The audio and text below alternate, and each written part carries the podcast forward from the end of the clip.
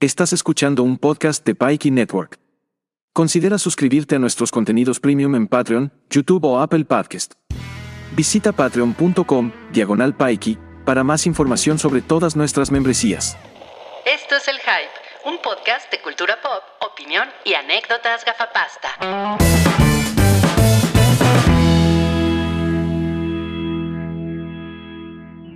Buenas noches a todos, bienvenidos a este episodio 519 del Hype.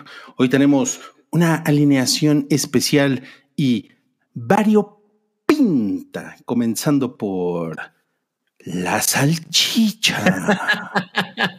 la salchicha. No mames. Variopinta. Me encanta esa palabra porque nadie la usa. Eres una salchicha variopinta. sí. Estaba viendo unos mensajes y alguien dijo, oigan, ya, ya empiecen porque tengo que lavar los platos, lo cual me parece muy razonable. Pues sí. Y luego preguntó, Sile Dunkel, que espero esté Salchi Bebé, y sí está. Sí está Salchi Bebé. Ahí está Salchi Bebé, también conocido como la salchicha variopinta. De hecho,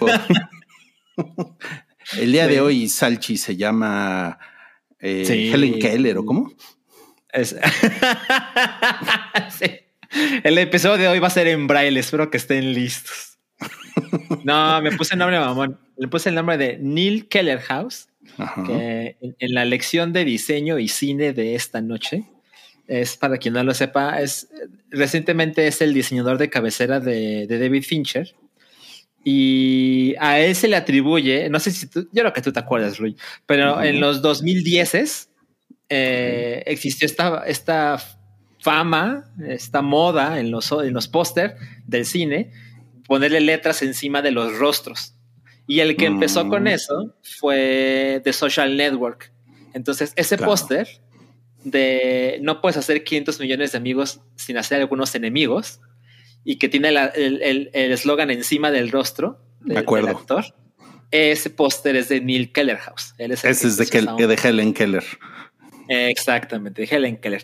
Y este güey también ha hecho muchas cosas para Criterion Collection, incluyendo el box set de Los Siete Samurai de Criterion Collection. Entonces, Nah, ese güey pues es no, una no. superestrella.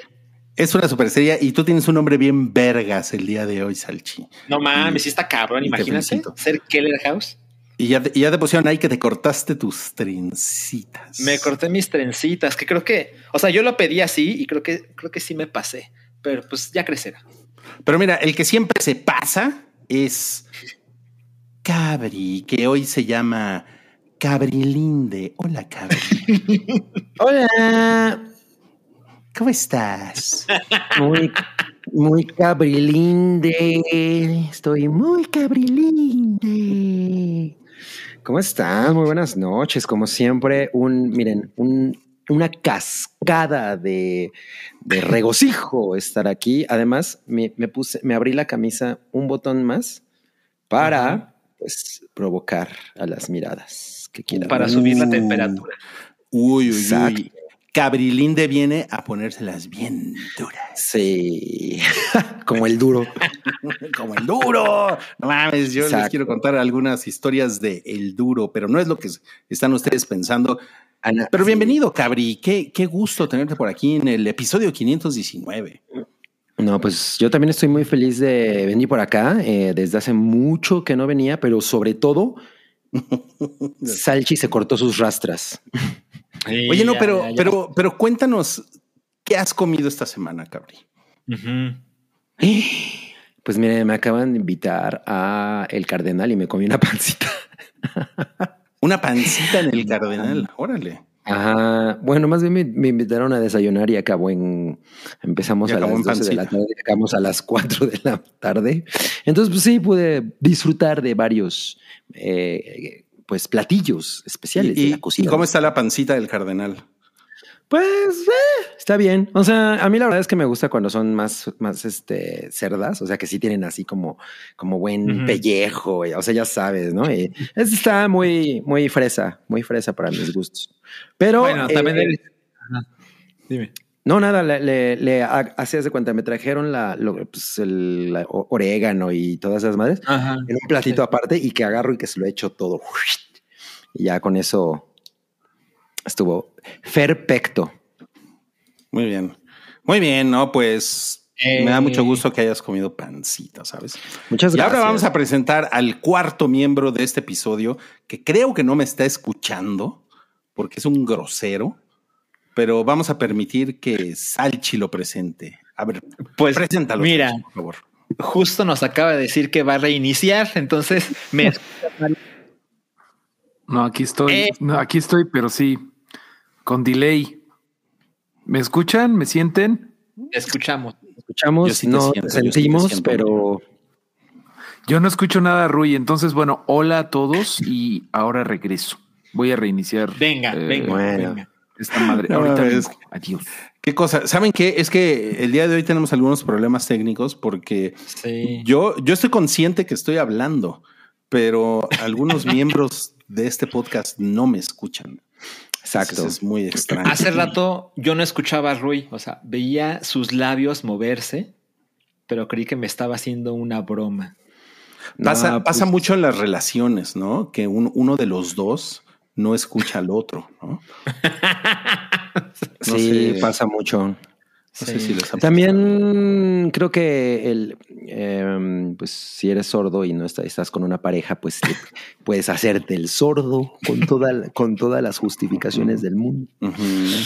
La película Coda sería muy diferente en manos de Es, exacto. O la relación de Beethoven habría sido muy diferente, Eh, sí. o sea, ¿no? Pero bueno, así son las, así son las cosas. O sea, la película del perro sería muy diferente. La de- o sea, el, el, el biopic del perro Bermúdez. Exacto. Yo creo que, yo creo que la, la persona que, que, o sea, los, los productores y el director de Beethoven ha de haber disfrutado un chingo poner al perro en slow motion haciendo esa mamada, ¿no? De Sí, seguro es de Zack Snyder la película. Sí. Nunca habíamos visto un perro sacudirse en slow motion. Yeah. No mames, después de la última chingadera de Zack Snyder, ya no, ya no tengo ganas de defenderlo. Ya, ya. Ahora sí fue suficiente. Pues es que está muy cabrón, está bien baboso ese señor. No mames, y aparte son dos partes, ¿no? Son dos, son dos partes de Zack Snyder. O sea, me estás diciendo que por un lado dirigen, dirige la cabeza y por otro dirige los, dirigen los pies. Pues Bueno, yo lo- pareciera que dirige con las patas, ¿no? Ajá, sí. También seguro dirigen sus testículos, seguro. Wow. Seguramente, seguramente sí. Wow. Pues miren, nosotros tenemos toda la intención de que Mareo Flores estuviera en este episodio, pero al Sí. parecer su internet no lo está permitiendo. Y de todos modos, muchas gracias a todos los que están conectando ahorita a este stream en vivo. Estamos en el 519. Ahí les estamos dejando un código QR para que lo escaneen si es que quieren saber todo lo que hacemos, el Fandalorian, Highball, nuestro Patreon, nuestro boletín que está en Substack. Hay muchas cosas que les ofrece Pikey Network y todo eso lo pueden encontrar con la magia de escanear ese código QR. No, mm, realmente no hay nada más que tengan que hacer y pues reclinarse y disfrutar, ¿no? Venga. Qué rico, qué rico. Me agrada. Sí, sí, sí.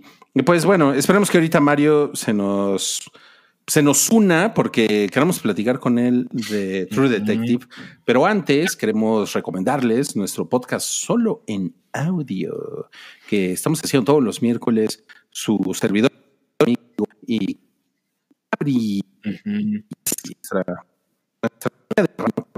ujú. Ahí te comento que la leyenda de Netflix eh, eh, eh, de las- ahorita. Hay mucho, hay mucho de dónde sacar. Ha estado Hay muy, muy- muy, muy hay- bonito. Hay muchas cosas de las que podemos platicar. Ahí están también saturación de códigos QR, pero ahí también están los códigos QR para que ustedes, si lo que les gusta es Apple Podcast o. Spotify, se vayan para allá y puedan escuchar este, este podcast que estamos haciendo, que está apareciendo todos los jueves a las 7 de la mañana, que esp- esperemos que sea la hora en la que si ustedes tienen que salir de casa, sea la hora en la que ustedes ya lo, lo puedan descargar y se puedan ir escuchándolo en el trayecto a donde sea que vayan, a la escuela, al trabajo, etcétera, etcétera. Sí, y, y ojalá la gente le dé una oportunidad porque yo sé que Rui y Carby lo graban a las 3 de la mañana para que salga. Ah, exacto, como tortillas. Así, sí, o, o le hacemos así como cuando hacen barbacoa, ¿no? Que se levantan como a las 4 de la mañana. Ah, exacto, sí, como mole. Exacto. Esa gente, todos mis respetos. Lo que no ver, respeto es. Ajá, ajá. Ah, Una, una, una, una pequeña encuesta. ¿A qué hora abres el ojo tú, Cabri? Mm. Mm, pues mira, Promedio. realmente el- la naturaleza me obliga a abrir el ojo como a las 6 de la mañana. Seis de la mañana, ok. Ajá. es- entonces es cuando empiezo a esperar que suene mi alarma. Digo, ah, ya, porque mi alarma suena a las 7. La- El ojo entre las 6 de la mañana y las 7, bueno, pues todo ese tiempo que tenga abierto el ojo voy a estar esperando que suene la alarma. Ok, ok. Y, Sí. y, y tú, Salchi, ¿a, a qué hora abres el ojo? Mira, yo casi siempre me despierto y sin alarma a las 8 de la mañana. No mames. Órale, duermes un chingo. ¿O a qué hora te duermes? No, yo me duermo como a la una. Como a la una. Oh. Bueno, entonces no, no duermes un chingo. No, no, no, no para nada. Pero descanso bien, ¿eh? ¿Y tú? Yo te abro el ojo como a las 6:44 de la mañana. con, 10, con 17 microsegundos. No, No no, no, pues no son microsegundos, son segundos, sí. Ajá. Sí, sí, como relojito, ¿eh? 6:44. ¿Y a qué hora te vas a dormir? Nah, yo estoy dando las nalgas como desde las 9 de la noche, o sea, ¡Wow! sí, sí, sí. Wow. No, yo soy, yo soy un señor dormilón. No, pues ya hay que tomarse su calcetose, mi Rui. Sí. No, pero siempre, siempre he sido dormilón, o sea. No es nuevo. no, es una, es una característica que tengo desde, el- desde la juventud. Ok. ok. Órale. Sí. Pues la verdad no, es que pues, dormir es muy bonito, ¿eh? Es muy delicioso.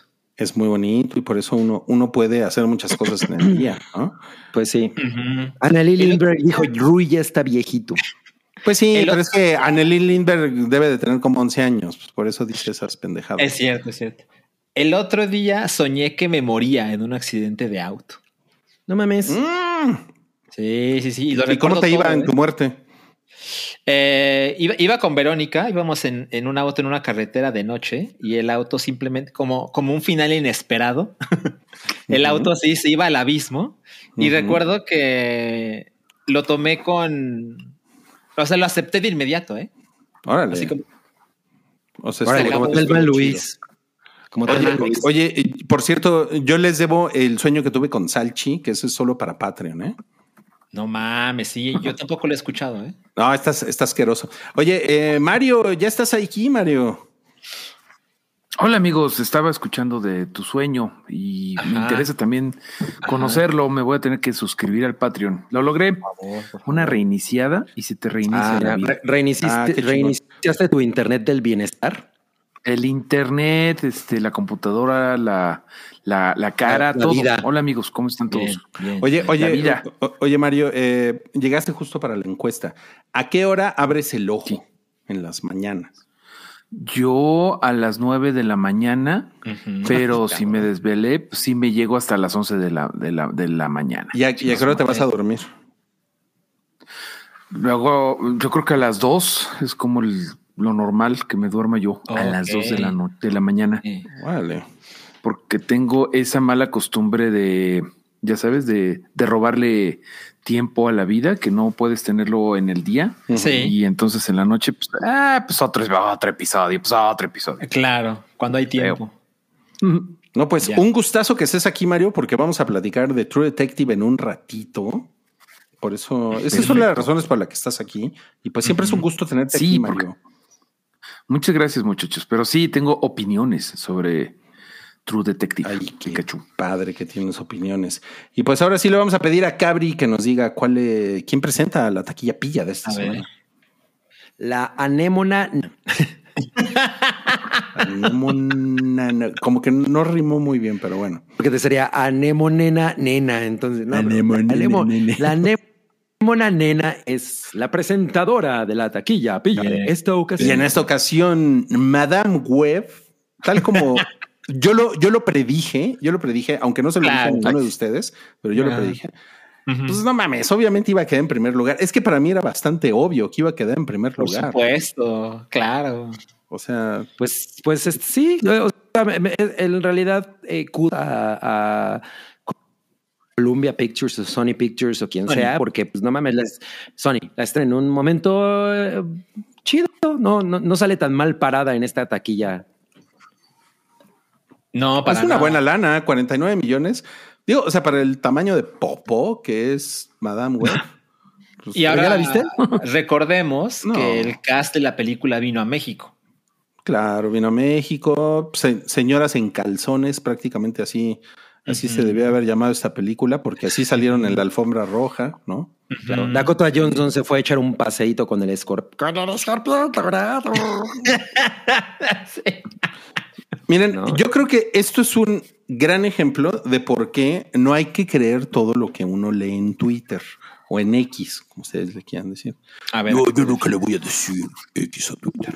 Bueno, entonces, ¿por Oye, qué? ¿Por qué? soy yo. Sí, totalmente. ¿Por qué? Porque, o sea, la, la realidad es muy, es muy distinta. O sea, es, es bastante evidente que una compañía, en este caso Sony, mete mucho dinero en la promoción de una película que es de superhéroes, ¿no? Entre comillas, si ustedes quieren, ¿no? Porque no es tampoco así como que la gran propiedad de los superhéroes Madame Web.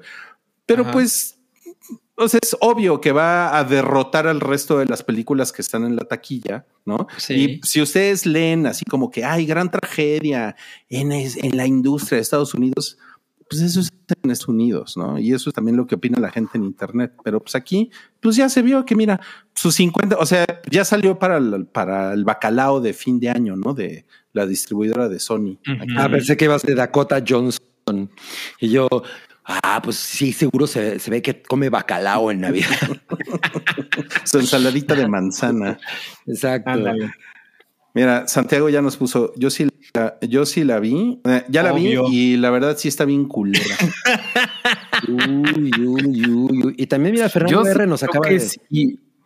¿Ah? Yo Ah. creo que va a caer bien cabrón, güey. O sea, a estas películas de superhéroes. Totalmente, Sí, sí. el word of mouth los mata. O sea, digo, qué bueno que disfruten el primer lugar de haber derrotado a todos, haber derrotado a todas menos tú, al pobre Bob Marley y con todas, con todos menos contigo. Mira, esas dos películas como que parecen la misma. Sí, con todas, todas menos tú y con todos menos. con- Yo, o sea, no sé si hasta a lo mejor me estoy elevando demasiado, pero no sé si esto lo hicieron intencionalmente, porque no mames. O sea, imagínate que le dices a alguien, oye, vamos a, vamos a ver con todos menos contigo, pero a la mera hora te dan un boleto para con todas menos tú. o sea, sí sería así como un gran caos. es un ¿no? truco. Es un truco. O a lo mejor te venden un boleto para las dos. La, la, la dualogía con todas, Eh, Claro, claro. Para, para, para el sábado en el Son todes. con todes. Nos pone Roberto con todos con Bob Marley. Eso no tiene sentido. No. todas menos tu leyenda, con todos menos contigo. Oigan, y otra cosa que pasó este fin de semana es que Aquaman 2 ya no está en el top 10 de la taquilla. No, pues qué bueno, ¿no? Ya estuvo bueno. Ya estuvo bueno. Ya, ya es febrero, no mames. Ya es casi. Oigan, Oiga, yo, yo me encontré en Prime Video. Hay hay un adelanto de 10 minutos de Aquaman. wow. Órale, ¿Sí? ¿lo viste? De, de Agrapa. Sí. ¿Lo viste? Sí, sí, sí. Pues faltaba más. Y pues obviamente lo O sea, vi. Oye, y- Claro. o sea, ninguno de ustedes fue a ver Aquaman al Yo no. cine. yo no. La dos. No, tú sí, me acuerdo. Yo sí, yo sí, yo sí, sí, Sí. yo sí. Entonces, o sea, siento que fueron eo, hace eones eso. Fue de diciembre. Sí. Pero Bueno, entonces ya. creo que aquí lo que, lo que nos está enseñando esta taquilla es que pues traes chavas a la alfombra roja y, tiene ahí como un tema de superhéroes y ya, pues con eso Un le metes 50 melones a la taquilla sin ningún problema, ¿no? Sí. Yo Porque- creo que es el factor chavas que se las trajeron, porque no sé qué tanto la gente ubica que esto tiene que ver con Spider-Man, porque en el trailer no, no queda claro. O sea, O sea, no, pero, no, o sea, no, pero sí, sí hay un guiño. O sea, yo cuando veía el tráiler, Sí. todo mundo, Sí, sí todas las personas con las que yo iba me decían, ¿es Spider-Man? Yo, no, Spider-Man. Pero, pues sí. Pues no sé, pero de veras que ojalá que pague Sony por hacer una película de Madame Web, güey, porque No mames, es el sí el personaje. O sea, hubieran hecho una de la tía May, de verdad, antes que de Madame Web. Madame No, May. Pinche oscuro llamado. que es el personaje. Madame May, güey. No mames, qué. Se la mamaron. Sí, pues sí, se la, sí se la Se la mamaron. Madame Web. Se la mamaron, pero de aquí ninguno la ha visto. Entonces tampoco podemos. No. Es- Bueno, Santiago, Santiago, que nos está confirmando que está de la chingada. Sí, pues sí, pues sí, pero San, Santi Bebé está ahorita en el sótano del Titanic echándose un, un ron cosaco con, con los amigos que están allá, allá, allá abajo Mien- chateando. mien- mientras eh, o- o admira sus recortes de Sidney Sweeney, así que tienen toda su recámara, ¿no? Sí. Y de las chinas, esas todas flacas, ¿no? Que, que le, que le encanta poner en redes sociales. Las chinas flacas. No puedes hablar así de Lisa. Las, las chinas, esas todas desnalgadas. Pero bueno, está bien. Ahora, sí que cada quien milik sus gustos, ¿no? Sí, pues sí. Cada sus kinks. Cada quien sus kings, sí. Bueno, pues vamos a pasar a mm, rápidamente los estrenos de la semana, que ya saben que tenemos este podcast, ya lo mencionamos, que estamos Sí. haciendo todos los jueves. Y pues esta semana se estrena Ferrari, que por ahí está este señor que es el de Grey's Anatomy, ¿verdad? Así es, es parte Sí, así es, Patrick Dempsey. Patrick. Eh, Dempsey. Pa- Patrick Dempsey en Silver Fox. ¿Ah, sí? O sea, sí, sí, sí. Oh, ¿Qué, es, sí. qué es Silver Fox? Es, Es así. el- es, es un hombre con canas, atractivo. Ah, Pero todavía fit. O sea, todavía fit. No por, Porque por un segundo pensé que era una serie o algo así. Silver Fox como que podría ser el villano de Madame Web, ¿no? Ándale. No, Silver Hawks. Gran, papel en Silver Fox. Que no es lo mismo que gorila, que macho esp- espalda plesos como te. No, no, no. Esa es otra te cosa. dice que es un más, más bruto. Y en cambio, pues no mames, es la pura elegancia. Es lo que tenemos Exacto. que hacer cuando seamos viejillos, muchachos. Exacto, exacto. No, pues bien ahí. Y, y bueno, creo que Salchi la vio. A ver, Salchi, tienes como 20 segundos para Sí. decirnos qué te pareció Ferrari. Me parece que es una película bastante me. Tiene, afortunadamente, empieza torpe, pero se pone mejor. Tiene bastante más gore del que uno se pudiera imaginar. Mm. Porque hay un momento, es un momento breve pero poderoso cuando eso sucede. Y definitivamente quien mejor lo hace es Penélope Cruz y quien peor lo hace es Shailene Woodley. Prácticamente yo dije lo mismo sobre eso, sobre, sobre las actuaciones. Entonces, Sí, mi si, favorita si- fue- si quieren escuchar la, la opinión de Salchi en voz de Cabri, vayan al Ándale. episodio de, de audio. Que Oigan, piensan lo mismo. pregunta. Si yo ya vi Ford contra Ferrari, ¿todavía puedo? ¿Tengo que ver todavía Ferrari o ya, ya con Ford contra Sí, porque esta es la precuela. No, yo, es la yo- yo precuela. creo que es mucho mejor Ford contra Ferrari que Ferrari. Órale. El soundtrack es bien es, bueno. de este- es muy chingona Ford contra Ferrari. ¿eh? Muy, eh, muy, muy buena. Sí, sí, sí. La, Y la- la Ford- verdad es que sí. Y Ford contra Ferrari contra Fiesta. Contra Dark. Contra Chevy. Ford contra Ferrari contra Fiesta, contra Dark K, contra Chevy. No, pues No. eso en 20 años, ¿no? Cabri, es- estás juntando marcas y modelos. Eso no. Ya, ya sé, ya sé, ya O sé. sea, o sea, hubieras, hubieras reprobado el, el, El, examen de marcas de autos, sí, para- sí, sí. Para entrar a la chamba, sí. Bueno, también está Avatar, la leyenda de Ang, que se, se estrenó hoy, me parece, y pues que es esta reformulación de Sí. pues, esta serie de Nickelodeon y que todos recordamos pues, la chingadera que hizo el chamalán, ¿no? Sí, yo no la vi, pero sí me acuerdo. No, yo sí, güey. Me acuerdo que cuando se acabó me quedé así como. O sea, ya les había contado que cuando se acabó, yo ya había ido por palomitas porque dije, no mames, esto parece como que va de horas, ¿no? Entonces fui a comprar palomitas y voy subiéndolas para regresar a mi lugar y. ta, ta, ta, ta, ya se acabó, güey, y los créditos y yo. No mames, qué, horror. No, pues, muy mal, muy mal. Todo, Oigan, ¿de aquí alguien no es fan de Avatar? horario. Porque yo no, mira, yo hay no, ¿eh? muchos fans. Yo No, no, no he visto un episodio en mi vida. Yo, No, ni yo. dos. Yo he visto dos, así que soy el experto residente. Oye, es una serie, es una serie muy querida, ¿no? Este, Muy, creo sí. que muy, muy querida. Así que, pues ahí que en el sótano del Titanic Sí. digan que, qué esperan de esta, porque creo que dicen que esta sí es la buena. Entonces, pues respetamos mucho el fandom que no es nuestro. Así que Sí. echen porras de si quieren ir a ver Avatar, la leyenda del chavo que se llama Ang. Exacto. Así, exacto. todo largo. Justo. Pues sí, pues sí. Eh, se estrena esta semana en Netflix y también se estrena una, una serie que se llama Constellation, Constelación, en Apple TV Plus, que es de ciencia ficción. Sale Numi Rapaz. es- Ajá, Sí. Numi Rapaz, y es, es, es de esas que juegan con tu mente. Ok, ok. Se me hace que te vas a hacer bien fan de esa Rui. Pues puede ser, ¿eh? Es que la verdad es que ando, an- ando faneando bien cabrón a Apple TV últimamente. Y Claro, ahorita vamos sí, a platicar de una serie de Apple TV que me, que me, que me tiene así, mira, con los pezones bien duros. Wow. Ay, Cada- Tienen cada a que toda velocidad a mil, a mil pies de altura. A mí el pie de Apple altura, sí. TV es Apple TV es tu A24. Ah, Eh, pues es más como. Sí, no, sí, sí. Bueno, vamos a dejarlo ahí. 24. Iba, iba, iba a decir algo vulgar, pero mejor no. Ay, no, bueno, detente, muy bien. Sí, sí, sí. Sí, pero no. Y también se estrena una, una animación de estas para adultos que se llama El segundo mejor hospital de la galaxia. Este está en Ajá. Prime Video y pues Sí. se ve, se ve cotorra, pero pues, hay que ver. Si a ustedes les gusta el humor de, el humor de Maya Rudolph, a lo mejor le entrar. Claro, claro. Eh, yo ya había dicho y, y lo mencioné muy bien en el, en el podcast en audio, pueden eh, correr a escucharlo. Yo preferiría ver el, el primer hospital más importante de la galaxia. Se me hace que ha de estar más interesante. Ya, No puede ser que repitiendo el vol- volviste a decir esa mamá.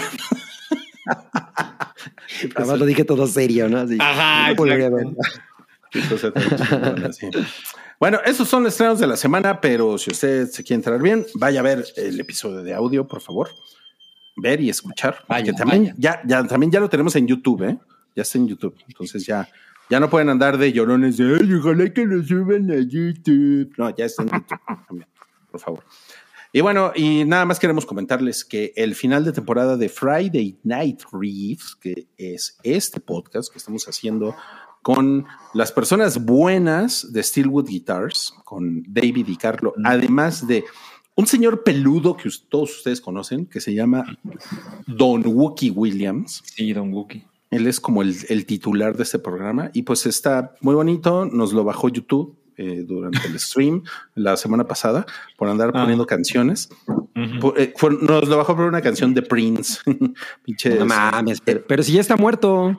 Desde el infierno la bajó. pinches herederos de Prince culeros. Sí, sí, cabrón, ¿eh? Pero Príncipes de Príncipe. ha estado muy, muy bonito y ha salido todos los viernes, eh, menos un día que salió en sábado. Pero de ahí fuera, mañana se acaba esta primera temporada y pues ya con eso concluimos este ciclo. Ya ustedes nos dirán si quieren que siga Friday Night Reeves. Y también estamos pensando pues, en hacer otros programas de música, programas donde hay gente contando historias y haciendo cosas y malabareando pelotas y poniendo música. Y pues tenemos por ahí algunas ideas, pero seguramente les vamos a dar noticias próximamente. Pero bueno, ahí está la invitación para que ustedes se unan mañana a este final de temporada. Y ahora sí, Mario, veo que te andas ahí como que jalando las pelotas, pero ¿qué parece si Estaba, estaba coja mi, mi mesa, pero listo. Ya le puse una cosa. Sí, no, no, no, todo, todo me está saliendo mal el día de hoy.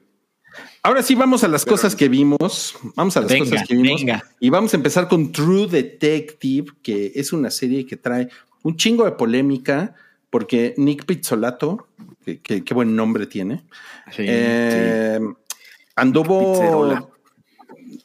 anduvo bien ardido el cabrón, que ese es, ese es el término que yo quiero utilizar, sí. eh, compartiendo reseñas negativas del final de temporada, de esta cuarta temporada de True Detective. Y Mario es la única persona que ya vio de este crew, que ya Es vio este final de temporada y tiene algunas opiniones al respecto. Cuéntanos, Mario. A ver. Cuidaré muchísimo los spoilers, no se preocupen. ¿Ustedes en qué capítulos van? En el El uno. primero. O de plano, así. Sí. ¿Tú, Rui, no lo viste? Eh, em- empecé el segundo y después me fui a, a hacer cosas y Ay, se me olvidó. ahí se me La olvidó. verdad, la verdad es que, bueno, tiene muchas cosas raras. Por ejemplo, es la primera temporada de True Detective que son seis episodios en lugar de ocho. Um, voy a empezar por lo bueno, y sin spoilers, repito. Eh, está muy padre que es como un reflejo de la 1, que la 1 es muy de masculinidad y de masculinidad tóxica, ¿no? Recordemos que este Rust y Marty eh, eran, eh, bueno, Marty era infiel, ¿se acuerdan? Que este personaje pues era infiel y tenía como su novia y todo eso, y mientras Rust era como todo un viejo loco que se drogaba, se lastronaba a Milik y que todo era como de agarrar al asesino, al Yellow King, esto es de la primera temporada, en donde había un, un culto de pues que estaba como exigiendo eh, sacrificios de sangre y atrás de todo eso había como unos ricachones que estaban permitiendo todo eso. Todo bien ahí. La primera temporada es magnífica. Seguramente muchos de ustedes son fans de esa, de esa madre y por eso seguimos viendo las otras temporadas. La segunda creo que es la que menos me gusta. La tercera, la de Marshala Ali, que me gustó mucho, pero ya ni me acuerdo de qué pasó. Y la cuarta es de Isa López, que es un orgullo mexicano que tiene en su haber eh, Los Tigres no tienen miedo, que eh, dicen que está muy buena. No la he visto, pero la quiero ver. ¿Tú la viste, Cabri? Sí, la amo. Veo que asientes. Em, la, serie de True Detective eh, Tierra Nocturna, que es la primera vez que le ponen un subtítulo, tiene unas cosas bien chidas. O sea, eh, lo más chido es que son dos protagonistas mujer. Hay toda una, una perspectiva femenina muy chingona. El caso en particular es muy de pues de andar buscando eh, respuestas para las maternidades, ¿no? Este, esta Jodie Foster es mamá, pero tiene un oscuro pasado, es alcohólica, ninfómana, y su persona, bueno, su otro, su compañera, que siempre se me olvida el nombre, Cali Reis, también tiene un montón de cosas. O sea, las dos traen más números que, que la jornada. No sé, trae mucho, mucho equipaje emocional los dos y este, las dos, y pues andan resolviendo algunas cosas. En resumen, para los que ya la vieron, hay unas cosas bien chidas. Creo que la fotografía, la locación está muy padre. Hay algunas cosas de suspenso muy chidas. Y en general, pues las dos actrices están poca madre. Eso es lo bueno. Lo malo, yo creo que lo mayor, lo mayor que se equivocaron es en querer unirla. O sea, hay guiños a la primera temporada que cuando acaba la temporada no se explican. O sea, se lo hubieran podido haber ahorrado muy cabrón y se hubieran, eh, creo que se dispararon muy cabrón en el pie al unirlo con la temporada uno porque puso a la gente a compararlas todavía más, la primera temporada y la cuarta. Al final, esto es lo más cercano a un spoiler que les voy a decir fuera de guiños, así que son bien pendejos, así de, ah, sí, esa señora le dio este, clases a Ross Cole de la primera temporada cuando era chiquita y cuando era chiquito, y esa señora de allá atendía la papelería donde compraba la monografía al hijo de, de Marty. O sea, unos cosas tangenciales y usaron algunas cosas de la primera temporada, como el espiral este de, pues, de, la, de la entidad esta pero fuera de eso no tiene nada que ver con la primera temporada. Se hubieran ahorrado esos guiños si hubiera sido una, serie mejor, porque no estás obligándote a estar viendo cómo se conecta con la 1, em, como que la mecánica y todo del, del, monstruo, por así decirlo, o del misterio detrás de, de las temporadas, no tiene nada que ver con la 1, con la 4. Y eso, pues creo que la demerita muy cabrón. Y bueno, ese es el mayor problema, pero también en general hay un montón de misterios y de cosas que como que se ponen y luego nunca se explican. Hay todo un trasfondo ahí de que en este pueblito de Alaska, que por cierto es ficticio, este hay fantasmas, o sea, como que los muertos se quedan más ahí flotando en ese pueblito de Alaska, pero no, no, no, es como nada más una anécdota, nada más como que algo que cuentan y no, no mm. llega a nada eso en realidad. Hay muchos cabos sueltos, muchos cabos sueltos. La, la serie en sí tiene cosas buenas. Yo creo que si no fuera por el error de poner, eh, de poner los lazos con la temporada 1, yo le pondría un 8. Pero como le pusieron las cosas de temporada 1, pues sí se baja a 6 porque te causa una expectativa que no se cumple.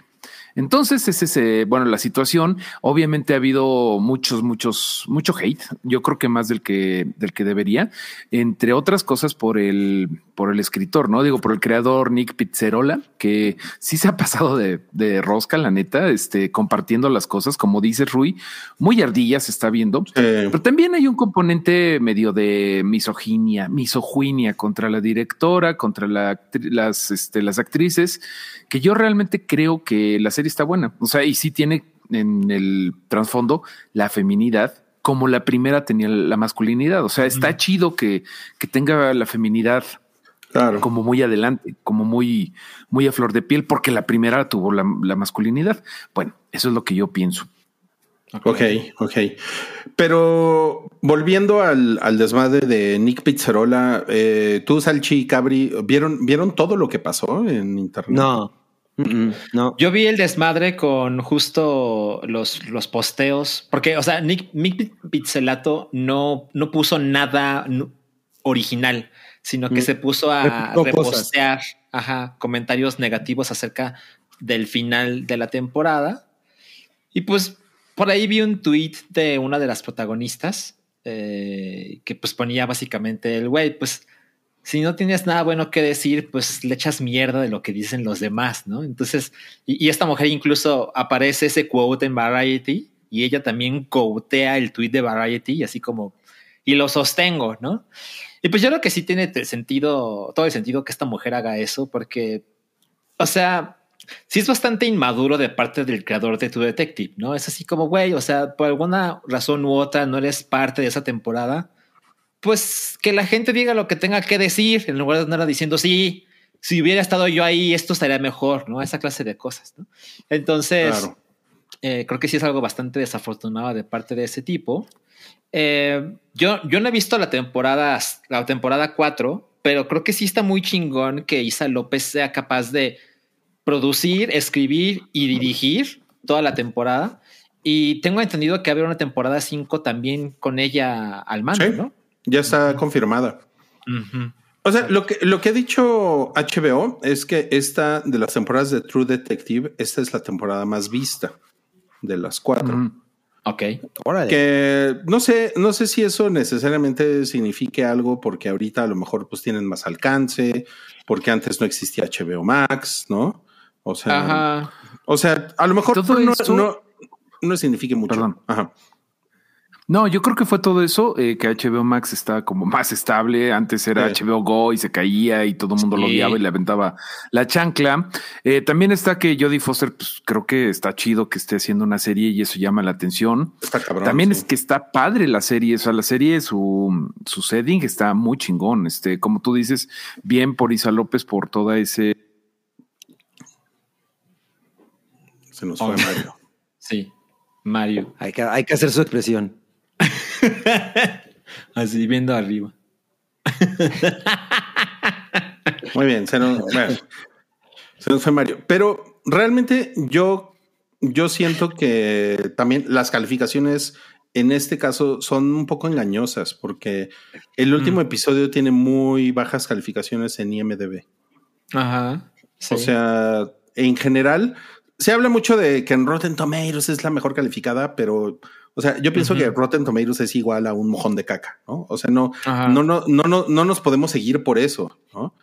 Y, y, O sea, y- cuando yo criticaba a IMDB, me- cuando yo veía IMDB me decía que estaba bien Sí. y ahora ya es mejor referencia. Es cierto, es cierto. fíjate que no lo, no, lo, no lo quiero decir como que es mejor referencia, pero definitivamente hay mejores referencias. O sea, la- mi mejor referencia es Metacritic, definitivamente, porque, porque junta todos los, pues todas las críticas y hace un promedio. Claro. Y bueno, IMDB, lo sabemos, es un lugar de fanboys, ¿no? O sea, no es, Claro. no es, el, no es mejor referencia. Y Rotten Tomatoes es, o sea, como yo lo, como yo lo defino, es, es como, o sea, el, e- es como si un alumno saca seis en matemáticas y otro saca 10. Ajá. Y, y- y- y los dos es como si fueran igual de inteligentes y buenos en Eh. matemáticas. Ajá. Según su algoritmo es ambos son fresh. Ujú, ujú.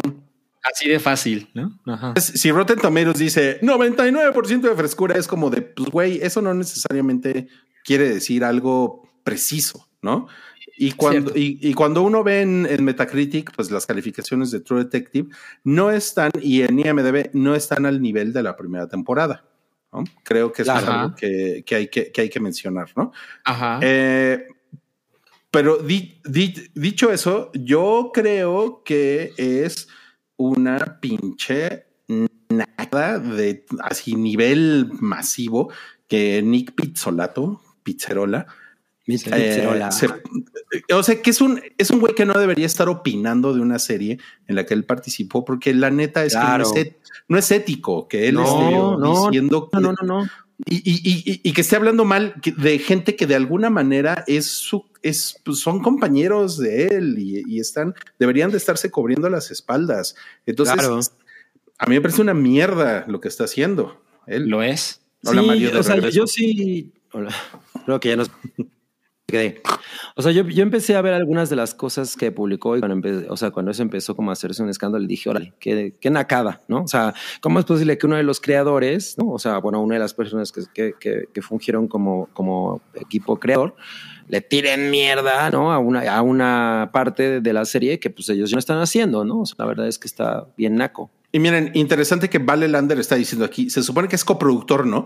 Y sí, salen los créditos y esto nos dice mucho del papel de los coproductores, productor ejecutivo en Hollywood, porque muchas veces son nombres que nada más están ahí por quedar bien, ¿no? Porque realmente no tienen nada que ver con la producción. Sí, es como Claro. darle el lugar, porque, o sea, porque Nick Pizzolato hizo que True Detective fuera la propiedad intelectual que es hoy, ¿no? Entonces, pues básicamente es tenerlo ahí en el payroll, ¿no? Darle su dinerito como para darle a entender a la gente que esto está bendecido por el creador de la primera temporada, aunque Exacto. realmente no tenga nada que ver.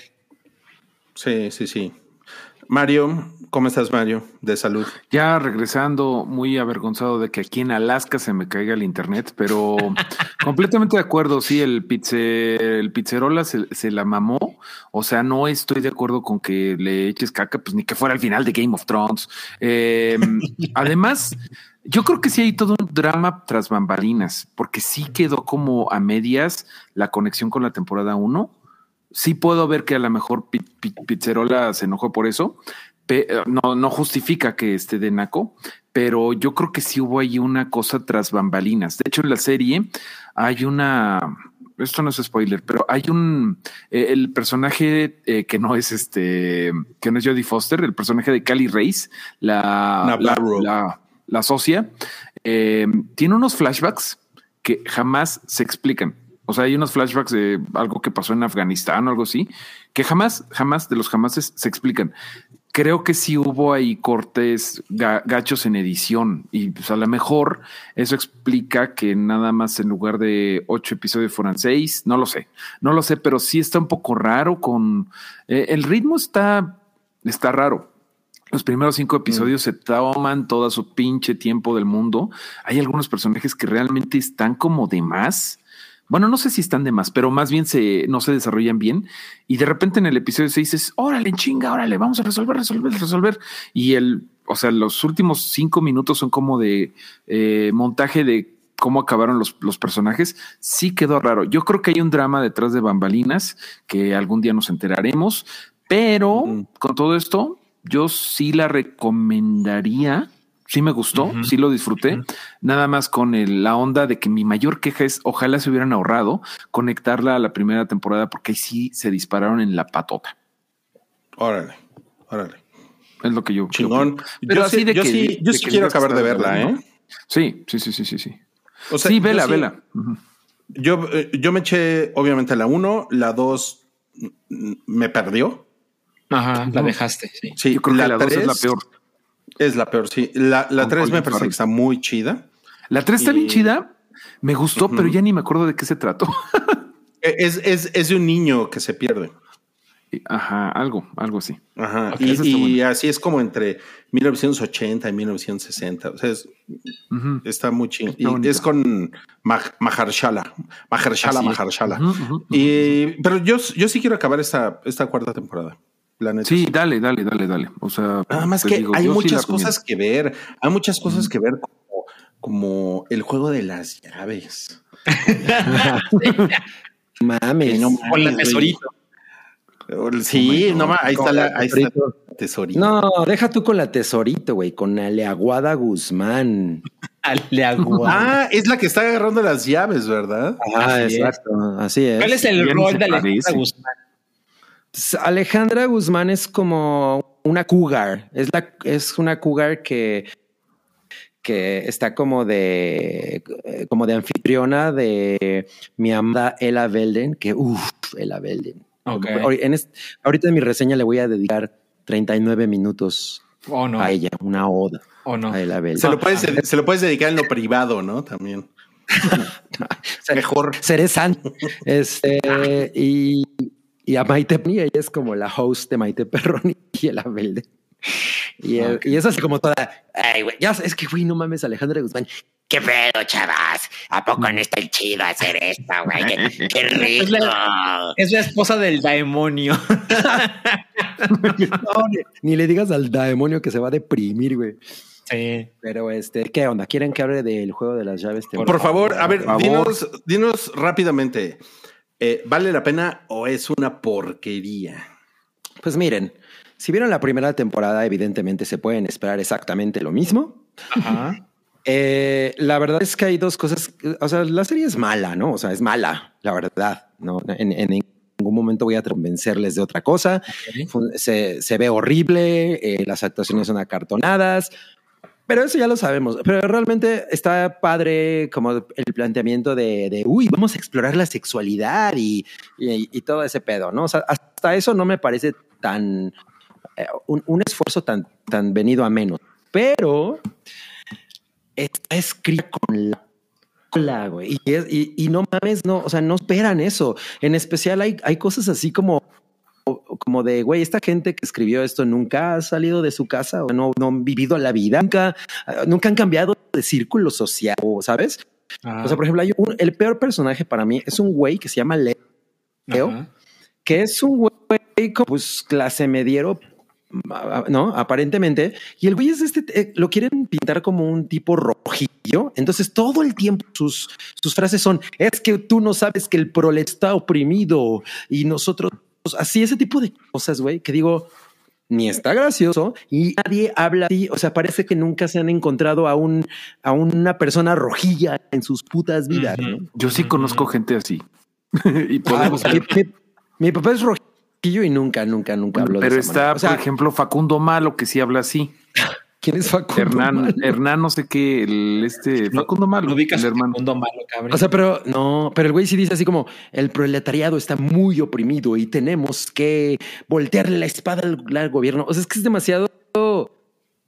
Está completamente fuera de la realidad, verga. Bueno, Ajá. es- es- es- la manera en la que está escrita es una mierda. Y luego, güey, otra cosa que yo no soporto y, y que ya no entiendo en, en las producciones nacionales con estas características es la música, güey.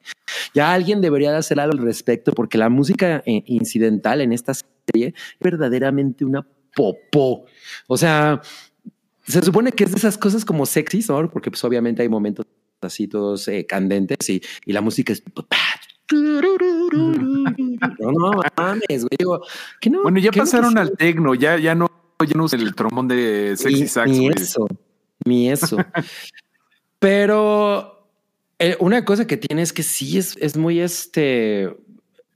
No, no no voy a decir adictiva, pero es fácil clavarse con ella, güey. Es que no sé, es, es como una dualidad bien cagada de que todo está mal, ¿no? O sea, todo es terrible, Ajá. pero, pero a- a- a- no es realmente tan ofensiva, ¿no? no o sea, no, no, no te quieres orinar en ella, ¿no? Es como de, "Ay, no, no, no me estoy aburriendo, ¿no? es muy maratoneable. Ajá, exacto. Y, y por ejemplo, hay un, un- uno de nuestros seguidores que a mí me luego me pone muchas cosas en Twitter que se llama Adolf.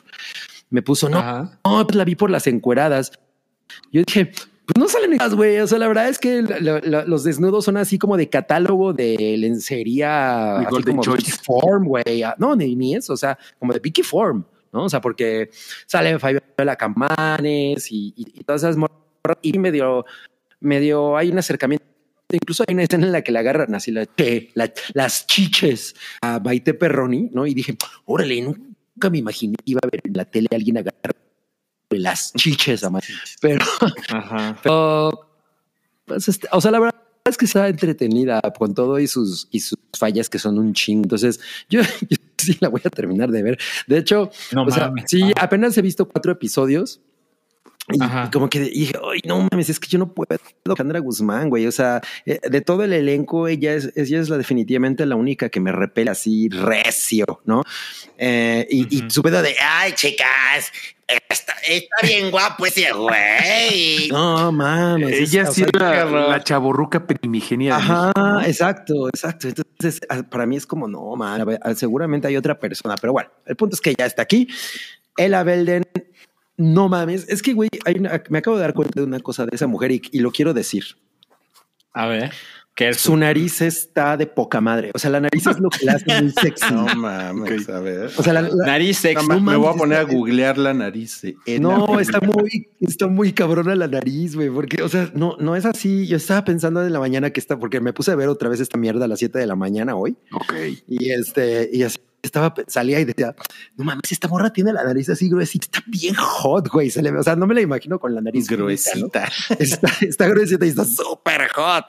Pero, pues, güey, o sea, se van a divertir. Evidentemente, si sus papás son este. Si sus papás le tienen eh, como repele a la cosa LGBT, mejor no le intenten, porque hay un güey, hay, o sea, si hay es- algunas escenas así entre vatos que sí dije, Órale, esto para, para la tele está medio subidito de tono. así lo dije justo como Alejandra Ok. Guzmán. Órale, esto para la gente está sudando, hija. A ver, a ver, ya, le- Y- ya les pusimos la, pues- la nariz de Ella Belden La, la imagen. para que, para que nos es digan que no. si la tiene gruesita, pero chida. Yo la veo normal. Mira, definitivamente, definitivamente es muy bonita, pero, pero así como nariz sexy, pues no, Pues yo veo una no. nariz normal, ¿no? O sea, Mira, les, les tengo que que decir. ver. Es que, es que generalmente este tipo de actrices, o sea, siempre todas tienen la nariz como muy finita, ¿no? O sea, las buscan así como con esta nariz como de pellizco. Y esta mora Ajá. medio gruesa, o sea, eh, yo- como que estaba eso en la mañana, o sea, me puse a, ya saben, a filosofar, el tipo de que hago a 7 de la mañana, como pensando, Ajá. órale, lo chingón de esta morra es la nariz, porque no es común, o sea, no es una nariz como de actricita de, de Televisa normal. Entonces, nada, ya simplemente me dejé ir en, en sus ojos y en su nariz. Ok, ok. Pero bueno, Mira, hay, un, hay un post aquí en Facebook que- de Ella Ajá. Belden Ajá. ajá, no- que no podemos corroborar en este momento si sea Ajá, claro. esto. Aunque tiene 10 mil likes, probablemente sí sea ella.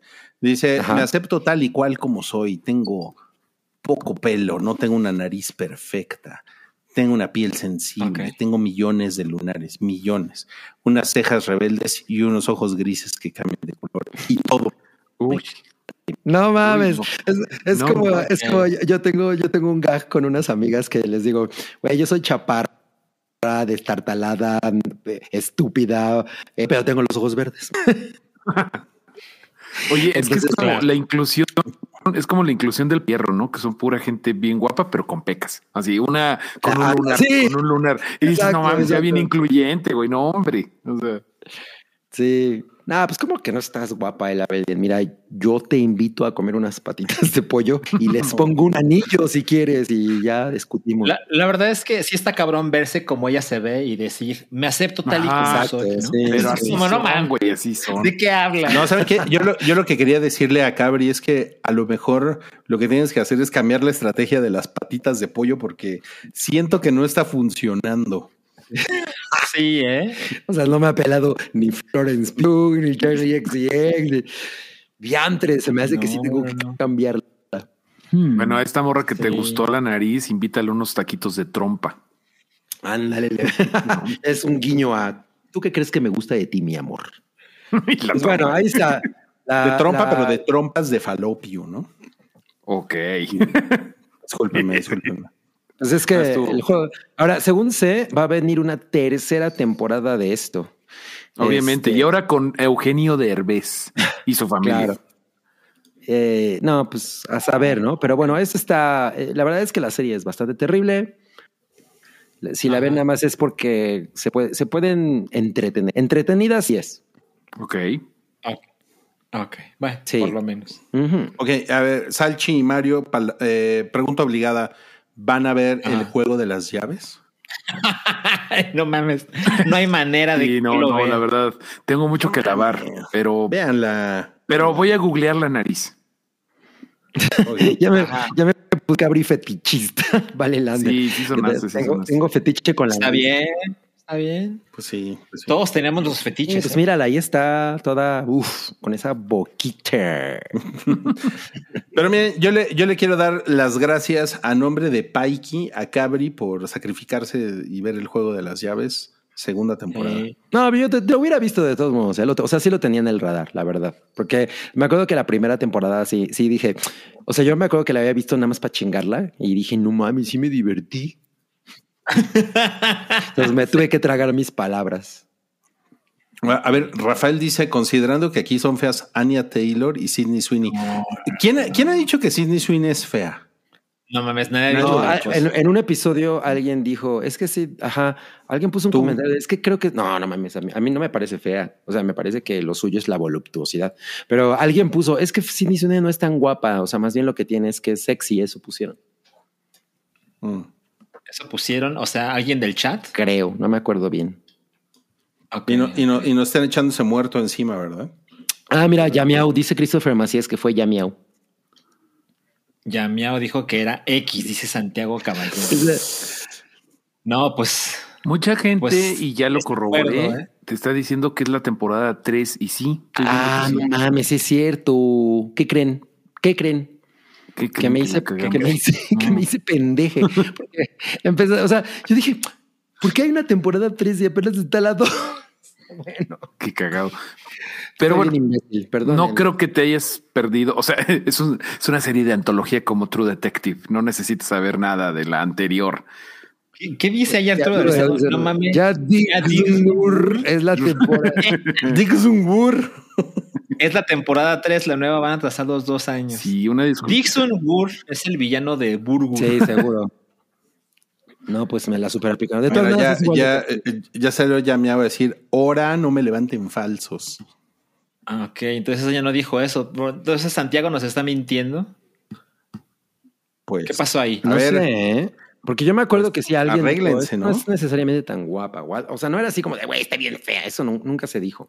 No, no, ella, ella, lo que dijo es que es que ya estaba como, como saturada, así que está saliendo en todos lados, ¿no? O sea, que es, que es un, que es un poco lo que le lo que le pasó a Wookiee con Jennifer Lawrence, y después todo el mundo dijo, todo mundo yo, dijo, sí, es que Jennifer Lawrence es fea, ¿no?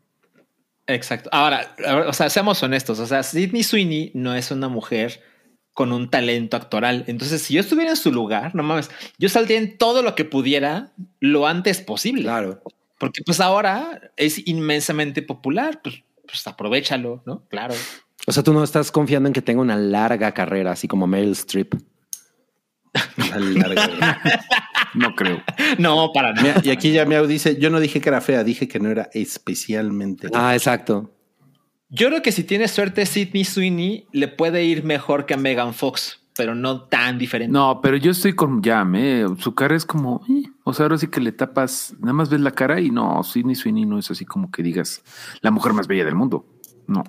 Pero pues tiene una, No, pero no tiene unas es, pero es- chichotas. Por eso, Es- es- no lo quería decir así, pero las tapas y pues Sí. se, se le cae el talento y pues sí, sí, la verdad es que la- Mira, dice Saúl Hernández, dale una checada a Reality. Justo, justo sé de esa película ya hace algunos meses y creo que la pusieron en HBO Max, algo así. Y, y sé buenas cosas de ella, entonces sí, lo tengo que ver. Seguro Santiago ya la vio. Por. Ahora, el que sí ha dicho que Anya Taylor Joy es fea es Salchi. Ese soy yo, ese soy yo. Entonces, para hacer la aclaración, este podcast no dice que Ana Taylor yo es. Yo no me les voy a comentar una cosa al respecto. Hay toda una teoría de, o, o bueno, más bien como un comentario muy recurrente en, por lo menos en canales de YouTube, de que las caras atractivas de esta generación en realidad no son atractivas. O sea, de que, de que es una generación que está celebrando mucha gente que, que no entra dentro del estándar genérico de la, de la belleza hollywoodense, como Anya Taylor Joy o este o Zendaya, por ejemplo. Ay, Zendaya, No, pues lo que yo opino es Zendaya. Zendaya la fea, ahora resulta. Bueno, o sea, no dicen Zendaya la fea, pero es una cosa así como la gente de, de la, o sea, los ídolos de los de los centennials no son gente guapa. Lo que pasa es que antes todas las guapas y todas las actrices, todas las actrices y todos los actores eran caucásicos. O sea, ahorita que estuve viendo a Jodie Foster seis horas en Alaska, Ajá, eh, sí. sí. o sea, como que recuerdas que en ese tiempo, que en los 90, 2000, 90, todas eran como Jodie Foster. O sea, naricita respingadita, este, blanquitas. Sí. Y ahorita ya Sí. tenemos a Anya Taylor Joy que le está dando representación a la gente que tiene cara de alien. Y no sé, a Zendaya que se atreve a ser de otro color de piel más O, que blanca. o Adam Driver, que tampoco es necesariamente así como un estereotipo de, de guapura, ¿no? Pero pues es, bien consider- pechón. es considerado sex symbol. ¿Qué? Pero está bien pechón, güey. Sí, Sí, está así, ¿no? sí, la verdad es que cuando, cuando se Adam quita, estirando la fe. ajá, cuando, cuando se quita la camisa en Star Wars, es así como, como que no cabe en la pantalla, ¿no? Es cierto. Híjole, a mí, a, mí, a mí me parece que la generación Z de, de todo se quiere hacer la única y detergente, güey. Nah, no creo. es que nuestros estereotipos de belleza son diferentes. Pero ¿sabes cuál es el problema, Rui? Que en cuanto dices eso, te pones 30 años encima. Ya los tengo encima. La verdad es que me, me vale, me vale madres. O sea, me, me super vale Pero, madres. pero más bien eso es comentario de generaciones viejas. O sea, bueno, de, genera, de, de generación Pero es que es una, y- pero es que es una mamada porque a la, a la gente le sigue trayendo el mismo tipo de belleza. O sea, no es como que de una generación a otra haya evolucionado muy cabrón la humanidad. No, como, a mí- como no. para decir, ay, no mames, ahora. A mí me gusta la nos güereja. ahora, ahora- nos gusta que la nariz esté en el lugar de la oreja, ¿no? Porque somos una generación muy diferente. Eso es una mamada, güey. Es- o sea, esas son mamadas de internet, en mi opinión. Ah, sí. No se me pelee. Yo, yo, nada, más- yo nada más digo que es algo que se conversa en este momento. No, no, no nos vamos a pelear en la sección del juego de las llaves. De- temporada dos, trazada, tres. aparte. Es que ese es el juego de las llaves en el. El- Sí, ya googleé y sí viste la temporada 2, este cabri, pero ya hay una temporada Bien. 3. Entonces, me, Bien, aquí me- están mis llaves. no mames, me, enga- me, me, me dejé engañar por mi Amazon Prime. No, es que de hecho la vi en, en HBO. No mames, ¿tienes un llavero de Trump? Tengo un llavero de Trump que, que hace popó. Que hace popó. ¿no? cagó. No mames. Pero, pero el, el Trump cagón, como que se le quedó la, la popó afuera ya. O Oh, sea, fuck. No, pues. ok, bueno, pues con este, eso dejamos de hablar de, de belleza, güey. Creo que mataste el tema, Sí. nadie quiere pensar en, en belleza. Bien. Nadie, nadie. Vamos a pasar a lo siguiente que vimos esta semana, que es Masters of the Air, que, o sea, de esto sí puedo hablar, porque esta es The Greatest Generation, no las pinches mamadas de generaciones de ahorita que se quejan de todo. Ay, es que el calentamiento global. Ay, pero No, mira, ese güey no, tiene no, un estos babero. güeyes sí hicieron muchas cosas. Ese güey tiene un babero. ¿Por qué tiene un babero? Claro. Lo necesitaban porque se vomitaban a cada rato. De hecho, es Allá el lugar donde guarda sus doritos nachos. ¿Vas al corriente? Ah, esa es buena idea. sí. Fíjate que voy en eh, voy a empezar el 4. Ok, ok. El yo- 4, vamos por el 6, ¿no? Creo, esta semana. Ya esta semana, este viernes, creo, se estrena el 6. Yo voy en el quinto. Híjole, Ok, está muy bien. cabrona esta serie. No. Yo sí voy a decir un spoiler. Al final, los aliados ganaron la Segunda Guerra. No Hitler se ¿cómo murió, pudiste? así que todo acabó bien. Eh, no, tú dale, tú dale, Rui, porque esta es una serie marca Rui. Muy cabrón. Mm. Es totalmente porno para papás. Sí. Masters of the Air. Eh, como, como lo comentamos en otro hype, está producida por Spielberg y por Tom Hanks. Y es una trilogía. O sea, Band of Brothers es la primera. The Pacific es la segunda y Masters of the Air es la tercera. Eh, Band of Brothers es como la más romántica de las tres porque es, es, es la que se mete más como en el tema de la hermandad de los, de los tipos que estuvieron en el frente de batalla en la, en la Segunda Guerra Mundial. Y The Pacific, en palabras de sus, de sus creadores, eh, es como la más cruda de las tres. Es, eh, es como la que te quiere mostrar más como la realidad de la guerra, porque además era una guerra, la, del la guerra del Pacífico, era, era una guerra donde todos estos güeyes, obviamente estamos hablando de la óptica de los gringos, ¿no? Creo que eso es muy importante siempre decirlo. Los gringos estaban, pues, en, en la guerra en el Pacífico, estaban en unos lugares que eran totalmente inhóspitos, donde Insalubres. en- Estaban- insalubres. Estaban en la guerra en Acapulco devastado, o sea, estaban con la claro. malaria, eh, les costó mucho más trabajo el Pacífico a los gringos, fue mucho más traumático para ellos que, pues, la neta, la tuvieron bien fresa en Europa. Pero eh, Total- totalmente, porque, porque en, en- en Europa hasta se, acaba, se acababan ligando a una belga sin albur. claro, ¿no? claro, y, claro. y- y- y se la llevaban a Estados Unidos de regreso y tenían así este, familia y todo, ¿no? bien belga la cosa. bien belga la cosa. Y en el Pacífico, pues de repente estaban así en el atolón, ¿no? Y les iba a salir por ahí el pinche Godzilla y El cocodrilo, El problemas de mosquitos, eh, Es- los, los japoneses eran unos ojetazos que los hicieron marchar a lo largo de la jungla y se morían un chingo. O sea, sí, el Pacífico fue como lo más culebro, pero esta, pues Eh, eh, esta, es como un híbrido, ¿no, Mario? Entre, entre las dos primeras. Bueno, aquí, o, o sea, es que todo es menos eh, sanguinario porque pues no, literalmente no estás viendo al, al güey que estás matando, pero Claro. es una cosa bien fregona porque bueno, obviamente como el nombre lo indica, Masters of the Air es de los pilotos de la Segunda Guerra Mundial que estaban empezando a bombardear Europa, en particular los gringos. Y creo que lo mejor de esta serie, mm, yo creo que es que te hace entender lo culero que era estar allá arriba con esas pinches eh, tinacos voladores, ¿no? Que era pues, Claro. súper arcaico, era como bien prosaico los aviones y todo lo que tenían que hacer. Eso, eso es lo mejor de la serie, ¿no? Sí, claro. O sea, estamos hablando de estos güeyes eh, estaban en Inglaterra, o sea, ahí tenían su base y ellos tenían misiones para ir a hacer bombardeos a Europa. Y lo hacían en estos bombarderos, los B-17, que les llamaban las fortalezas volantes. y eran así, 8 o 10 güeyes adentro de un avión, pero imagínense que nadie traía un cinturón de seguridad, por ejemplo. No mames, no. O sea, eso no existía. Eh, había, había güeyes que tenían que ir orinados todo el camino porque no se podían mover de su lugar y eh, literalmente se orinaban en el traje, entonces, o se cagaban. el- Vomitaban o se cagaban. Vomitaban, lo que sea. Y entonces era, era, era, era un, un espacio muy pequeño que olía muy mal que no tenía aire acondicionado, no estaba presurizado, los güeyes estaban muriendo de frío. Por eso usaban babero, cabri. Ah, ahora caigo. Pensé que era porque les servían en el vuelo y se les caía la comida encima.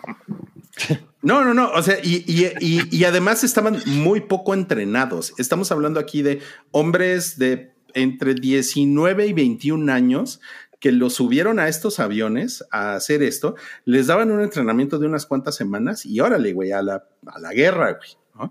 Y, y, y, y, lo que, digamos que es esta serie, son episodios como de 50 minutos, una hora, más o menos. Lo que, lo que te cuenta es como la, la parte de cómo, de cómo vivían estos güeyes en Inglaterra, porque los trataban muy bien. Tenían, a diferencia de otros soldados, tenían buffet, tenían un lugar donde dormir, eh, o sea, iban a las fiestas y llegaban las chavas súper chidas y echaban desmadre y etcétera, etcétera. Pero al otro día se tenían que subir al avión a la misión y tenían un, es- eso viene en el podcast oficial, eh, tenían un 50% de probabilidades de morir cada vez que un güey se subía a un avión, lo cual es un chingo. ¿no? Es un chingo, es un chingo. y, más y- unas muertes súper culeras. güey, ¿no?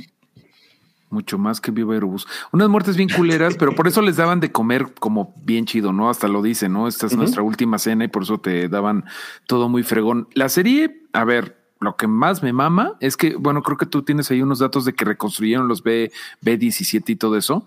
Güey, Sí. las batallas sí están poca madre, poca madre, poca madre. Creo que el primer episodio no tiene tanta batalla, hay una. Sí. Y luego ya como que no. Pero no se dejen disuadir por eso, porque hay más batallas muy chingonas a lo largo de los otros episodios. O sea, los, los, los B-17, eh, de hecho, eh, por ahí mencionan que eh, se tardaron un año en construirlos. O sea, todos los interiores. Entonces, tú todo lo que estás viendo es una reproducción muy fiel porque todo esto, hay un güey que escribió un- el libro de Masters of the Air, que es como el consultor principal. Hay una, hay una producción todo con historiadores que está, es, está como muy, muy fielmente recreado todo. Y literalmente construyeron dos B-17. Y cuando, y cuando uno ve los detrás de cámaras, están como, como si, como si se vean en estos como, como simuladores, así. O sea, es toda la cabina y están como, en- como en unos rieles y to- tienen todas las cámaras ahí y los rodearon con pantallas LEDs. Y, y- y las pantallas LEDs es para que ellos pudieran ver y, y pudieran tener como toda la sensación visual y sonora de qué se sentía estar en, eh, pues, en las alturas rodeados de casas alemanes y de, y de, y de, y de flags. Y, o- sea, y eso especialmente lo del, lo del flag es una cosa, no sé si ustedes sepan cuáles son, eran los flags en la segunda, en la segunda guerra mundial. No. Eran, eran estos proyectiles que aventaban lo- los alemanes des- desde abajo y tiraban, o sea, cuando explotaban en el, en el aire cerca de los aviones, eh, eran, eran como minas que tiraban un chingo de metal para todos lados. Ok. Y, y- y- o sea, ni siquiera tenías que ser preciso porque explotaba y algo le iba a dar. Eran literalmente minas de aire. Sí. eran como minas de aire. Entonces, un, un pedazo así de metal prácticamente te podía rebanar el cuerpo en, a, una, a una velocidad que incluso iba más rápido que una bala. Por lo menos Eso- no sentía eso nada, Milik. No, pero O sea. sí, pero lo que hace, lo que hace muy bien la serie es como explotar el horror psicológico de un Ay. güey de 19, 20 años de ir Todo allá arriba, miado. todo meado y que en cualquier momento se va a morir, ¿no? Con esta Y. Claro. y hay unas escenas de gore bien cabrón, ¿eh? O sea, bien cabrón, así de que a los güeyes Sí. a los que les, les toca la de malas de que los agarra la mina, está muy fregón. O sea, definitivamente, yo digo espectaculazo. Los Masters of the Air, sí vale la pena las batallas, el gore está bien padre. Pero en cuanto a, a la trama en sí, ahora sí que sí, es- Sí. sí es muy del, meme de yo lo veo por la trama, la trama y el, el Elvis Presley todo mamado ahí.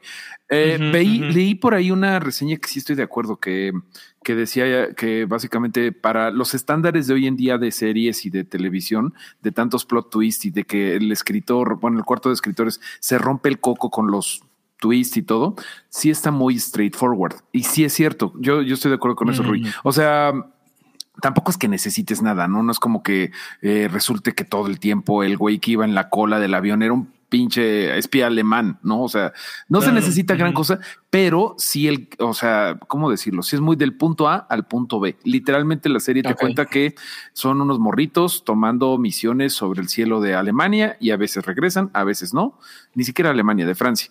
Pero no hay gran como que no está tan, tan avanzado el guion, no es, no, no es la gran cosa, es, es un poco prosaico, no es que signifique que lo necesite, pero la historia Ujú. sí no esperen nada del otro mundo, es muy narrativo, Totalmente. es muy narrativo.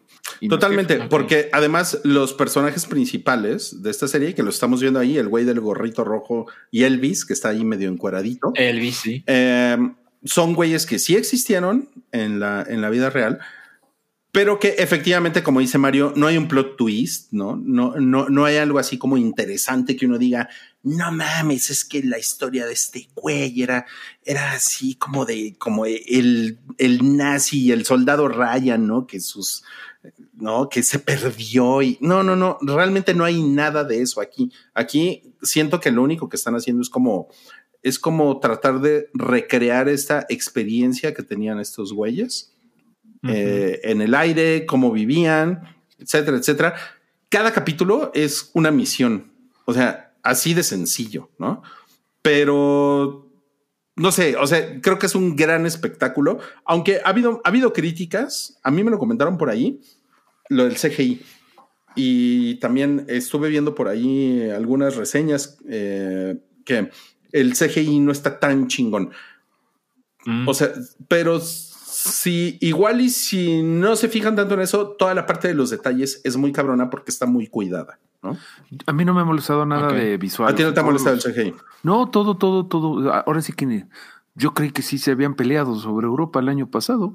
No, no es cierto. Pero no, no, no me ha molestado ninguno de los efectos. No me ha molestado nada de la, de la serie. Solo es sencilla, muy homoerótica. O sea, pues son puro vato ahí, este sudoroso, eh, viviendo en un tinaco volador. Eso está padre. El casting está padre. Es como ya sabemos, Elvis Presley, un morro que no lo ubico bien, que se llama Callum Turner, y sale Barry Keoghan eh, que es el Joker Mm. en Batman, este salió en El, Ghost of el- el de Saltburn, El güey de Saltburn. en Eternals. El, sale el de. Sanborns. el de Sanborn, sí. Ese güey es como el más, mm, más actor, no sé, de, de- bueno, eh, Elvis lo hace bien, pero pues sale de güey güero chingonazo, o sea, sale de, Sale de guapo. sale de güey de, la- de blanco gringo de la Segunda Guerra Mundial, todo perfecto, este, tan, tan muy, pues muy, muy galanes todos, güey, está, está chingón eso, eh, véanla, sí, sí, sí tiene mi sello. Está, está muy, está muy chingona, pero como siempre, a mí me, me gusta dar como la aclaración de que esto sí es un punto de vista gringo. Claro. Esto es bien importante en la, cuando vean historias de la Segunda Guerra Mundial, porque, porque obviamente los gringos fueron los ganadores. Entonces hay muchas historias de cómo los gringos defendieron la libertad y todas esas mamadas, ¿no? Claro. Mamás, Ah, entre comillas, eso es- ¿no? eso- porque, o sea, o sea, porque sí es, o sea, sí es algo que de, de alguna manera toda esta generación creyó en eso, ¿no? O sea, como en ir a pelear contra los nazis y etcétera, etcétera. Claro. ¿no? Claro. Eh, pero más que eso, creo que lo que tienen que tener en cuenta es que sí tiene este, como este enfoque heroico que se nota en la música y como en ciertos detalles que sí son. Acuérdense del final de Saving Private Ryan, ¿no? claro. Es como de. Ya saben, Ryan lo cursi, ¿no? Spielberg está muy involucrado con esto, entonces sí es muy cursi. Claro. a mí es- no me ha parecido tan cursi. No ha habido un momento así de, de como de Día de la Independencia de Today we are celebrating our Independence Day. Ah, no, no, estos güeyes no, No, sí, no, echando- no, es, no es ridículo en ese De sentido. hecho, no ha habido ninguna toma de la bandera gringa. O sea, todavía falta la sexta, el sexto capítulo, el final. A lo mejor ahí sí se echan su toma de la bandera gringa. Pero en realidad estos güeyes están cagados de miedo. O sea, no están acá para decir discursos ni decir que los gringos son lo máximo. Hay un par de escenas en donde se, pues, se pasan de rosca con los pobres ingleses. O sea, con los pilotos ingleses que pues, sí se portan muy gringos, ¿no? Así de nosotros somos más vergas que ustedes, pinches ingleses. Y los ingleses, oh, I beg your pardon. Y se madrean. Pero Claro. fuera de eso, no. No hay como o- tanto gringués fea. O, o- o sea, como que siento que el símil es en Saving Private Ryan, cuando se bajan del, a, la, a la playa Omaha, Ujú. al principio de la película, que es como mostrarte la, la crudeza de la batalla en la playa. O sea, creo que ese es como el símil aquí, pero en los aviones. Eso es lo que muestra esta serie, pero sí tiene unos tonos que yo siento, como dice Mario, que no son patrioteros, pero, No. pero si ustedes son muy sensibles a esas cosas, a lo mejor dicen, ¡ay, pinches gringos! ¿No? ¿Por qué? Ay, Claro. Pero pues es que es una serie gringa, ¿no? Claro. Pero está, está muy chévere, está muy chévere. Es de papá, serie de papá, serie para que te claves si te gusta la Segunda Guerra Mundial y si tienes amigos que hacen coleccionismo de esas figuritas. Está muy padre. de Sí. lo de la. Ahora, estaba leyendo que son nueve episodios. Son nueve ¿Sí? episodios, sí. No, son nueve episodios, ajá. sí. Mañana sale el sexto. Ah, yo creí que ya se acababa. No, no, no, no, no. Son, Qué bueno que me Ah, tienen eso. más.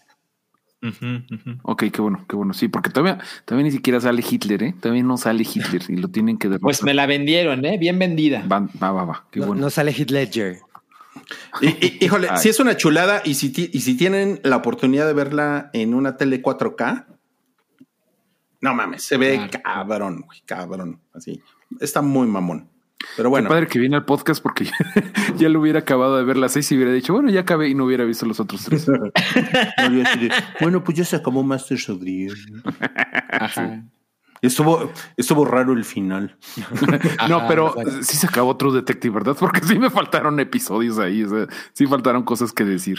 Pero bueno, Muy bien, pues bueno, esas son las cosas que vimos esta semana, amigos, y vamos a pasar unos superchats. ¿Qué les parece? Venga, venga. A ver, Cabri, A ver. léete el primero.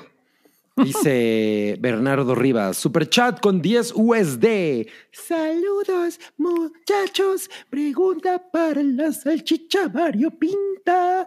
¿Viste. Pluto?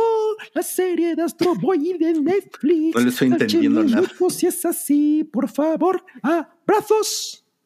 Yo tampoco lo estoy entendiendo, pero lo estoy leyendo. Ok, entonces ok. No hay ningún problema. Eh, sí, vi Pluto. Me parece espectacular. Es. esa clase de cosas que ya saben que yo desprecio mucho lo que hace Netflix, pero definitivamente hacen cosas muy espectaculares. ni siquiera me atrevo a decir que las hagan como rara vez, sino que se pierden tantas cosas entre tanta chingadera que luego es difícil de, de encontrar, ¿no? Pero me atrevo a decir, o sea, no he visto esta serie de samuráis que recomendó, que recomendó Rui, que también es una serie animada, Blue Eye Samurai. pero, ajá, pero creo que, creo que lo hace bastante bien en el sentido del anime original Netflix. Entonces, hay una razón ahí para, para seguir dándoles nuestro dinerito. Súper recomendable, Pluto. A mí no me preguntaron, pero también la vi y no mames, me hice fan de Astro Boy, güey. O sea, siempre había sido como, ah, pues chido el chamorrito ese en chones, ¿no? Pero no mames, Pluto está padrísima. Me llevó mucho tiempo acabarla, Salchi, porque creo que son 10 episodios, Mm. ¿no? De una hora. Sí, no bien. es fácil de maratonear. No, no ¿eh? es nada marat- maratoneable. Sí te a- a- acabas cansadón después de cada episodio, pero Sí. es una maravilla. Sí, totalmente, totalmente. Muy bien, vamos al siguiente super chat que es de Fernando R. Este le vamos a pedir a Salchi que lo lea. A ver, manda 100 pesos. Muchas gracias, Fernando. Dice, fui a ver Madame Web y es una pinche chingadera, pero le doy 4 de 5. 4 de 5 pañuelos en la escala No santa mames. porque sale Sidney Sweeney, bebé, ser de No mames, cuatro de cinco pañuelos en la escala Sanka. Yo creo que Stancap le dio 5 de 5, eh, me atrevo a decir. No, pero pues por el vestido de concha que sacó Sidney Sweeney, ¿no? El vestido de concha, sí. Wow. Muchas gracias por tu super chat, Fernando R. Y tenemos otro por acá. Este es para Mario, a ver. Un saludo súper chido a Pachuca de parte de Ruizel. Ya te la tenía preparada, Ruizel, desde que me levanté en la ver. mañana con la noticia de que iba a venir al, al hype. Mira, yo te quiero decir que paciencia, la clave de Pachuca para el resurgir de Guillermo Almada con los Tuzos en 2024. Si bien aceptó Armando Martínez que la paciencia ha sido vital para que Guillermo Almada logre resurgir esta clausura 2024 con Pachuca, todavía tenemos que tener más paciencia. Paciencia en Pachuca, paciencia en Pachuca. Fue la noticia más interesante que encontré porque ha estado muy calmada la cosa en Pachuca, afortunadamente. Oh, wow. Muchas gracias, Rubicel. Y Santiago ya nos dice, ya tengo una escala. Muy bien. Ya, ya, ya. Es, es como la escala de Richter. es la, la escala de Eh, sí. Santi Baby. Claro, Exacto, la, sa- la escala de, de caballero. No. Exacto, sí, sí, sí, bien, bien ahí. sí. Y nos pone aquí Anneli Lindberg, un super chat, Ah, y dice: mira. Quiero agradecer a Rui por su recomendación de Blue Eye Samurai Joyota, ¿eh? Top animaciones recientes junto con Arkane. Bueno, en realidad, yo le quiero agradecer a Yamiau porque ella fue la que me la recomendó a mí. O sea, yo no, yo no sabía que Blue Eye Samurai estaba tan, pero tan, pero tan chingona. Aunque el último episodio me quedó a deber. No es momento para platicar de eso, pero el último episodio Ajá. dije, ¡ah! como que fueron no nueve tan episodios perfectos y el último episodio, sí son diez, ¿verdad? Creo. Bueno, Eh, no sé. fueron Yo no fui todos perfectos. El último es así de, ¡ay! pero bueno, pero en realidad creo que esto, mm, este agradecimiento va más para Yameau porque ella fue la que me, Bueno, bueno, muy bien. la que me lo recomendó, perdón. Cristian Flores, a ver, Cabri. Dice Cristian Flores, eh, nos deja 50 monedas nacionales y nos dice, a mí sí me gustó True Detective. De las cuatro, mi segunda favorita. Me hicieron falta episodios y un poco más de suspenso, pero lo de Isita, o sea, se refiere a Isa López, estuvo muy cabrón. Saludos. Muy bien. Gracias, Cristian. Gracias, Cristian Flores. Te llevo unas flores hasta tu casa, unas amapolas. Es una, es una, es una lástima que Mario se haya estado peleando con, con los audífonos mientras leíamos este super chat, pero, Sí, ¿eh? pero mira, podemos insultar a Eh, Mario. Es una lástima a porque nunca me has traído flores a mí y también me he pedido flores. ¿Y sabes dónde vives? Ay, sí es cierto. Le, Puta le- madre. le- le voy a hablar por teléfono a enviaflores.com y le voy a decir, oiga, a mandar a mí ¿le puedo mandar unas flores a Mareo Flores? para crashear el sistema. Así, señor Cabri, por décima vez en la semana ya no nos llame. Esto no es gracioso. Señor Don Cabri. Y bueno, este que se lo lea, por favor, la salchicha. No mames. Diana Ruiz manda 200 pesos y dice, hoy es cumpleaños. Esperen, ¿me escuchan? Es Sí. que Mitna se metió. Dice, hoy es La cumpleaños de Fer Reyes. Mira, aquí está la cola de Mitna. Él me los presentó hace poco y ahora soy fan. Por favor, en lugar de pastel, que el demonio le mande una pizza tánica y un cabrioróscopo. ¡Ja! Pero por supuesto, Ferreyes, que te voy a mandar un cabrioróscopo del Daemonia, que por cierto, esta vez viene patrocinado por Daemonios, el único restaurante que sí tiene fuego, fuego, fuego. Bueno, y el horóscopo de Pisces dice así. Mi sopa de letras me dice que a veces diste un adelanto para tu lavadora en Electra, pero el tío Rishit va a tuitear que eres un pelagatos y que te va a cancelar la orden. Por cierto, aguas porque te están haciendo un trabajito en tu casa, pero te van a cobrar material de Ah. cuarta como si fuera mármol. Pronto te subirán de puesto de uno de gorditas a uno de jochos sonorenses. Tu red social favorita es X, tu cerveza favorita es 2X y tu género de cine favorito es 3X. Wow, Muy bien, qué chingón estuvo eso. por eso que te ser ser a las Piscis. 7 de la mañana, ¿verdad? Para escribir el horóscopo. No mames, sí. Lo escribí ahorita. Estaba así con el gatito. Ajá, sí. Ok, supongo que ya se acabó, ¿verdad? No, porque falta el- Que Tulu me los bendiga hoy, mañana y siempre y recibe de mí mucha salsa a la diabla. Mucho amor. Ah, No, ese es un gran cumpleaños. ¿eh? no mames. como que, como que se estaba trabando ahí el demonio. Un poco, un poco. Vamos a pedirle a Mario que lea este de Jack Fan, este super chat. Que dice con 49 pesotes que me mande saludos el guapote de Mario Flores, carita eh, caliente y un Sudoroso. oso. Ajá, sí. Pues sí, ya, que queda más que ¿El oso es porque es oso o porque le dio oso? O sea, porque eres oso o porque le dio oso mandarte el.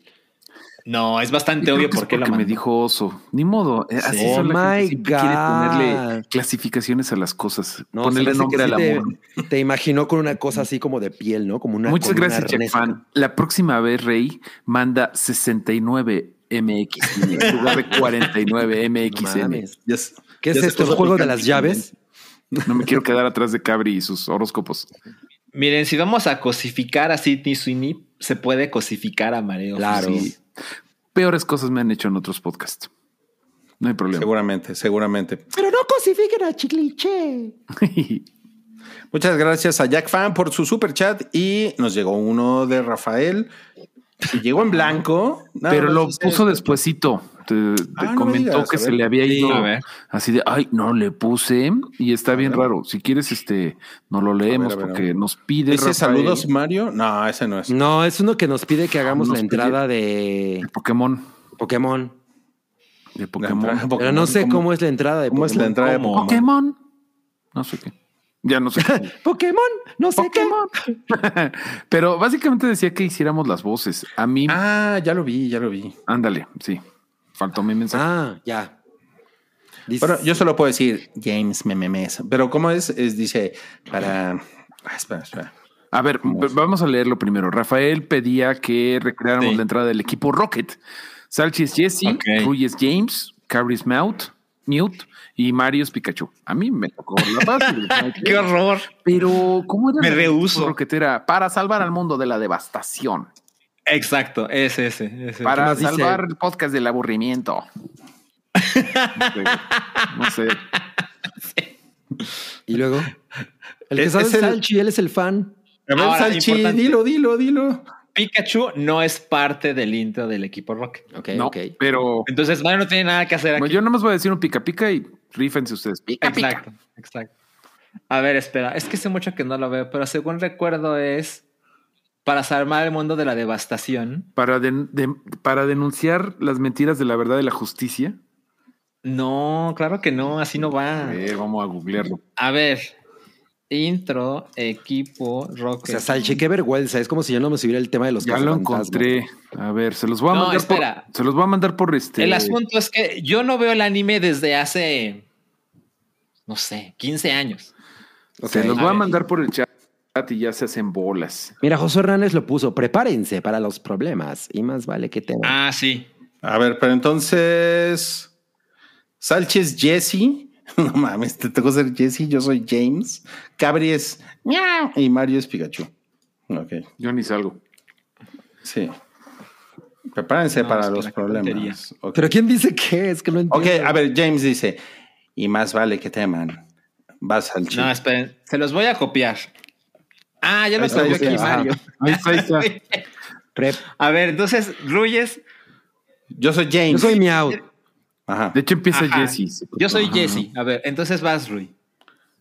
Eh, eh, pero empiezo con y más vale que teman. Sí, ¿verdad? ¿Estás Sí. de acuerdo? Ok. No, No, prepárense para los problemas y más vale que teman. Ese es de Jesse. Es que la- se fue sin el Ok, Jesse. ok, Empieza entonces Jesse con- empie- empieza Salchi, a ver. No Ajá. mames, está más tonta. Para proteger al mundo de la devastación. No, No, no, no, no, pero porque tienes que empezar con prepárense prepárense para los problemas. Prepárate Ah, para los problemas. toca a es tu mí, eso no dice. ¡Qué Sí! El peor fan de Pokémon. Prepárense para los problemas. Y más vale que teman. Para proteger al mundo de la devastación. Para unir a los pueblos dentro de nuestra nación. para denunciar los males de la verdad y el amor. Para extender nuestro reino hasta Badiraguato, Sinaloa, es Culiacán. Es que parecían a una mamá así. Ah, sí, sí, sí. Jesse. James Mememes. El equipo Rocket viajando a la velocidad de la luz. Y después, ¿qué tengo que decir ahí? Tienes que Ríndanse, decir, ríndanse ahora o prepárense para luchar. Ríndanse ahora o prepárense para luchar. ¡Miau! Y Cavi tiene que... Así es, Wobufet, Wobufet. Y No Pikachu dice: Pica, pica, que chingan a su puta madre, culeros.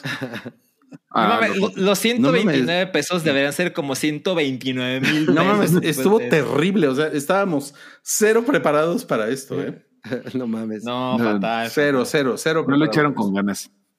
Pero muchas gracias de Cero todos modos por el, por el super chat. Oye, yo, yo me acuerdo que yo, yo me sabía esa, todo eso, pero ya- es que ya pasaron como 30 años de eso, ¿no? No le hicieron con ganas, chavos. Que lo siento que Dijeron- no No, un personaje ganas. que hablar. Dijeron que, es- que estuvo malísimo. Estuvo terrible, estuvo terrible. El único que lo hizo bien fue Capri. entré, a- entré en Q. O sea, yo lo único que, Sí. yo lo único que me acuerdo ver a James Mememes. Y, eso sale como tres episodios, pero... No, pues ya vamos a seguir con el podcast porque ya se acabaron los superchats y ahora sí vamos a Aquí no pasó nada. hablar de. Tenemos nuestra charla amena de trailers y tenemos que hablar. O sea, hoy no hay, hoy no hay, no cállate. Hoy no hay, no cállate. Hoy vamos a hablar de cosas que vienen, de, de Ah, que estrenos vienen. próximos que tienen a la nerdiza muy horny. Y en esta charla amena de trailers, pues tenemos que empezar a hablar de Borderlands, que es el tráiler que a muchas personas los animó porque sale Kate Blanchett. Ah, pues es que no Eh, mames. Sí, es, es sorprendente, ¿no? Sí, mucho. O sea, yo creo que eso les, les sube evidentemente el pedigrí a esto así como al, como al 600 mil por ciento. Absolutamente. Pero si es el pedigrí o ella está haciendo el ridículo. No, pues no hemos visto la película, entonces no sabemos. Ay, pero en el tráiler ella se ve muy. Pues es que está chingón verla a ella así. O sea, es como de esas cosas que dices, nunca me había imaginado. O sea, ya hizo Thor, ¿no? Y pues, se, se ve que se la pasó chingón en esa película. Sí. Pero, pero de nuevo verla haciendo así como estas cosas, sobre todo, o sea, viene de hacer Tar, güey. O sea, o sea, como que sí está así de Exacto. y verla vestida así. O sea, no, güey, no mames. O sea, sí, en este momento dejo a Ella Belden y me caso. La naricita de. No, es que no mames, Kate Blanchett. Además, eh, o sea, sí, sí está bien chingón ese look, güey, con su peluca así como para acá, ¿no? O sea, ¿quién, ¿quién ha jugado aquí Borderlands? ¿Alguien ha jugado Borderlands? Yo no. Yo no, obvio. O sea, pero, pero sí es un juego cabrón, ¿no? Se supone. pues yo, yo conozco Sí, la claro. portada de los juegos. El arte es muy legendario. Ya hay tres juegos y además Telltale, que es esta compañía que hizo este juego de The Walking Dead, que es más una toma de decisiones que un juego de acción. Pero también hicieron un juego basado en el universo de Borderlands. O sea, sí es una franquicia popular, por supuesto. Y sobre todo tiene esta onda de juégalo con tus amigos, porque es, o sea, como que se disfruta más cuando lo juegas con amigos de una manera cooperativa. Entonces, como que o sea, claramente hay un, hay un, eh, hay un, como una audiencia para esto, pero lo que están haciendo con la película es, güey, ¿cómo le hacemos para llegar más lejos? Y creo que justo Kate Blanchett es ejemplo de eso. Eh, Jack Black. Ponen a Kate Blanchett y van a ir todos los fans de, de el cine de arte, ¿no? Sí, exacto. No estoy tan, ajá, exacto, no, no tanto así, pero estoy seguro de que hay gente que nunca iba a ver esto Claro. y ahora está así como, a ver, dime más. Yo soy una de esas personas. Bueno, hay que recordar que la dirige, que la dirige el genio de Eli Roth. No mames. Lo, lo mejor de la película es que no aparece Deli Roth. Claro, claro.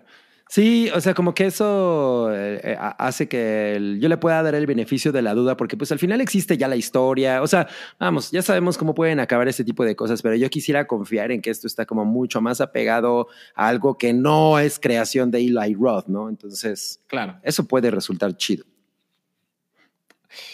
Eh, sí, creo que sí. O sea, yo esperaba muy poco y el tráiler, eh, el tráiler es bastante colorido. Es- muy atractivo y estaba viendo que el presupuesto es de 100 millones. Pues hasta ahora como que tienes idea de en qué se lo gastaron. En Kate Blanchett. Jack Black va a salir de cagadito. Ajá, exacto. Hay que preguntarse cuánto de ese dinero fue para Kate Blanchett, ¿no? Y también sale Jamie Lee Curtis, que no hemos mencionado, pero pues también tiene, tiene otra vibra de actoral, ¿no? O sea, tiene un Oscar. Claro, ya tiene un Oscar. Ya nos, y ya nos pusieron ahí por ahí que se parece a Eddie Small. Tam- también Santi, Guau, qué Sanka. Sanka nos puso, tiene vibes de Guardians of the Galaxy y sí, efectivamente yo... Es cierto. Yo yo es las- cierto. Pero mucho. también dice Gabrev que es de los productores de Madame Web y Morbius, así que mejor. Madres. Mejor. Sí, es como emoción, desemoción. Ajá, sí, exacto, exacto. Pues yo creo que Kate Blanchett, como todos nosotros, tiene deudas, ¿no? Y pues. Ah, tipo mames, de- no lo creo. Yo creo que dijo, me voy a divertir. Mira, yo no creo que le estén pagando tanto, pero justo yo creo que es más lo que dice Cabri. Es así como, bueno, pues Pueda, unas Ajá, semanitas de hacer algo cagadito, ¿no? Además, efectivamente, como que parece que hace este tipo de cosas así como de, güey, no mames, me voy a cagar de risa, ¿no? O sea, no me voy a tomar tan en serio, no sé. Sí, supongo que es como cuando Helen Mirren salió en Fast and Furious. Exacto. O en red. Pero Ajá. y ya nos dijo el David que Madonna cantó la de Borderlands. Así es. Borderlands feels like I'm going to lose my land. Pero bueno. Oh, La alarma de la las alarma nueve. de las pastillas. Pero pues sí tengo ganas de verla nada más porque Kate Blanchett pelirroja. Bien, bien. Se estrena el 9 de agosto Borderlands. Muy bien. Y además traemos acá otra cosa que salió un tráiler recientemente que es Godzilla y Kong The New Empire. Sí. Y, y le, y le- y le salieron unos como unos piquitos rosas, ¿no? Sí. Son los piquitos de siempre, pero ahora en lugar de cargar azul, carga rosa, porque como Super Saiyajin, pues Ajá. debe de haber ascendido a Super Saiyajin y ver Godzilla Exacto. O sea, sí, Exacto. sí, net- es por eso. O sea, es como Sí, un power up. Es un, obviamente es un upgrade. En cada película de Godzilla que ha salido de esta madre ha tenido un upgrade Godzilla. Pero, pero, Claro. pero ¿por qué el color es un upgrade? Es mi pregunta. Pues es básicamente como para que distingas eh, en qué versión de Godzilla estamos, ¿no? Pues igual que Goku, porque se ve bien chingón y para que, pues, que te compres otro. Realmente es por eso. Sí, o sea, la verdad es que en términos prácticos es por eso.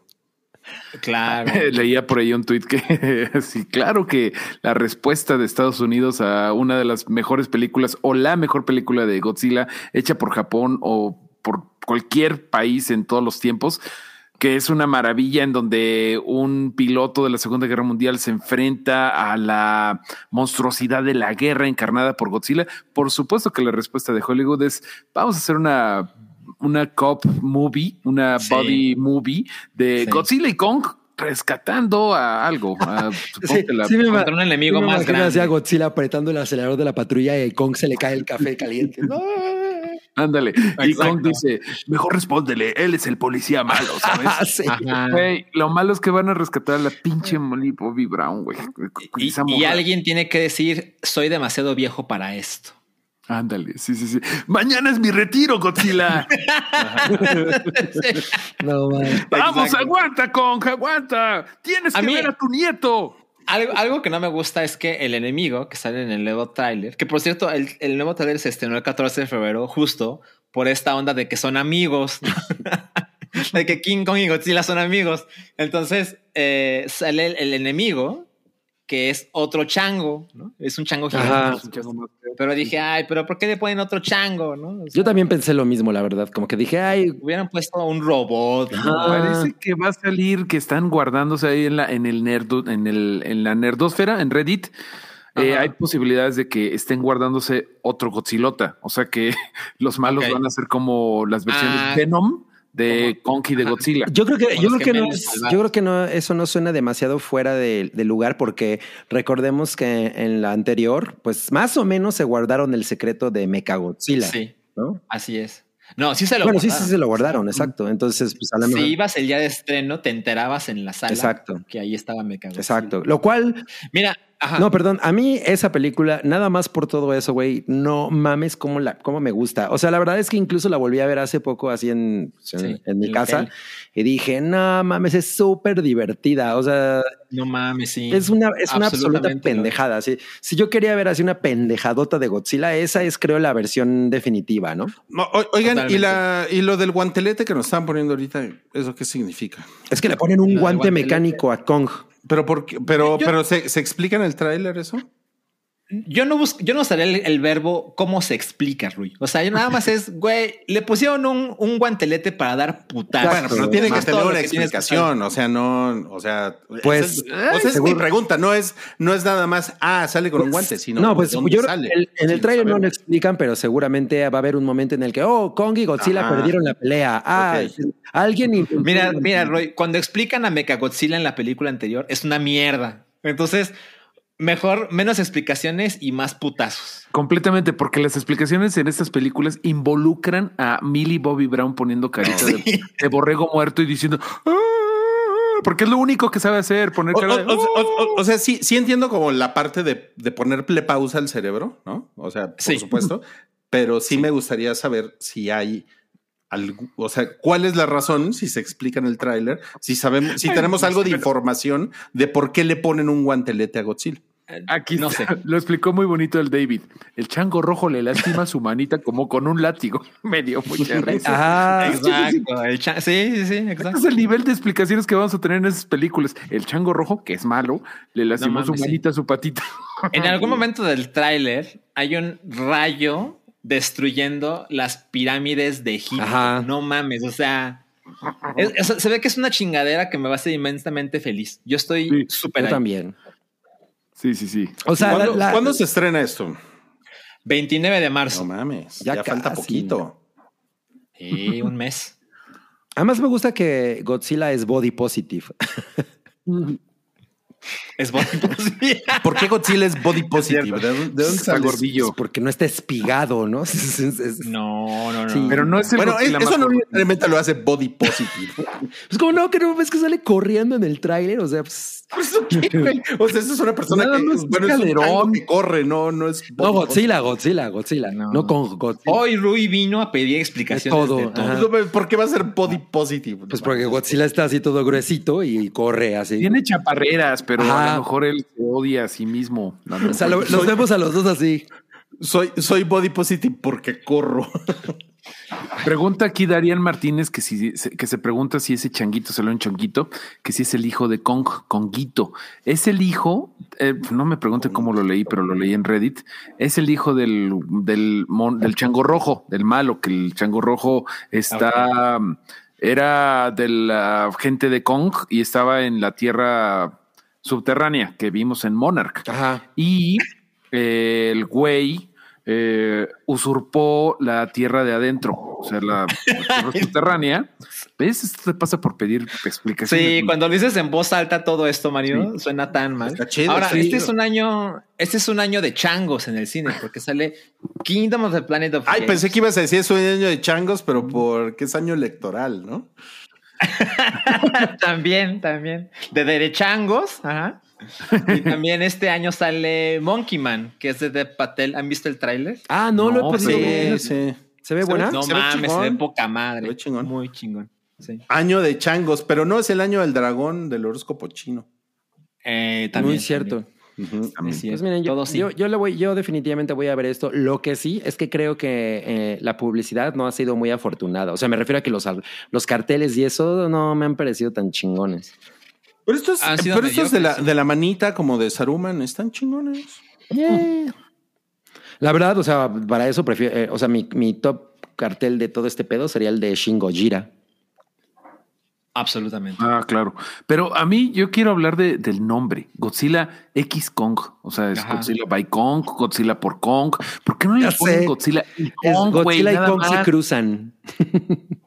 Sí, eso suena algo bueno, es peor. una estilización de las cosas. Bueno, es como la mamada de Batman versus Superman, que no era Batman versus Superman, era Batman V Superman. No, Es O, o sea, esa, es esa X es como un más o es una Y, ¿no?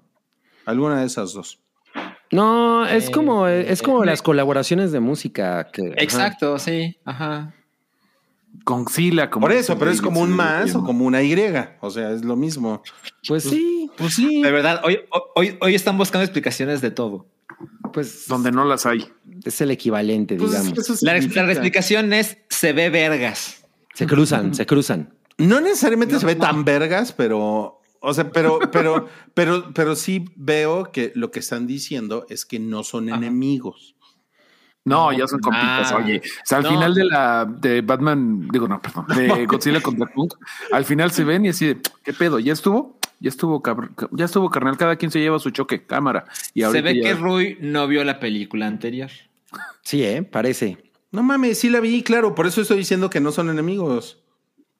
No, no son enemigos. Ah, por eso. O sea, si no, o sea, por eso le pusieron una X. Pues no son enemigos, pero tampoco se llevan del todo así súper chido, ¿eh? O sea, porque se ve que en el, en el avance dicen, oh, este, pues no son amigos, pero necesitan unirse para salvar al mundo. Una Bueno, así. yo no, yo no Son sé cómo dos animales podrían ser amigos, ¿no? O sea, eso Pero, es- pero Godzilla no es un animal. O sea, Kong sí, pero Godzilla es como un mutante. Ay, Kong es más Ah, Godzilla no es un animal. Ah, es, ok. es- es un mutante. Mm. Entonces, Hablando de mutantes, hablemos de la siguiente. Vamos, vamos, vamos, a mutar. porque Sus explicaciones están de la verga el día de hoy. Muy Es bien. Godzilla Cross Kong. O sea, eso es suficiente. Ya. Hablemos de X-Men 97. Esto seguramente les prende, ¿no? O no les prende. eh, a mí A no mí tanto, pero, sí, exacto. Me imagino que a los, a los noventeros sí les prende, a los millennials. ¿A ti Sí, te prende yo eso creo que sí? Mucho. Como te imaginarás, eh, la serie animada de, de los X-Men, la noventera, pues no mames, o sea, fue lo que hizo que gran parte de mi generación se hiciera fans, no solo de los cómics, sino que los X-Men era, eran los superhéroes. O sea, yo no, solo, solo comparables con Spider-Man, me atrevo a decir, ¿no? Pero la serie animada tenía, tenía un chingo de, de carisma y también era súper ingenua, como eran las cosas de los 90, las cosas animadas en particular. Y pues la verdad yo me quedé con ese recuerdo de, ay, qué feliz fui con, con esa serie. Y mira, no recuerdo mucho de la trama. O sea, recuerdo que había, aparecía Phoenix, por ejemplo, pero cuando vi el trailer de X-Men 97, eh, me enteré de que se moría el profesor Javier, ¿no? porque yo ni siquiera sabía que eso pasaba, porque a lo mejor, a lo mejor eso ni siquiera llegó a México. Sí no llegó. estoy seguro.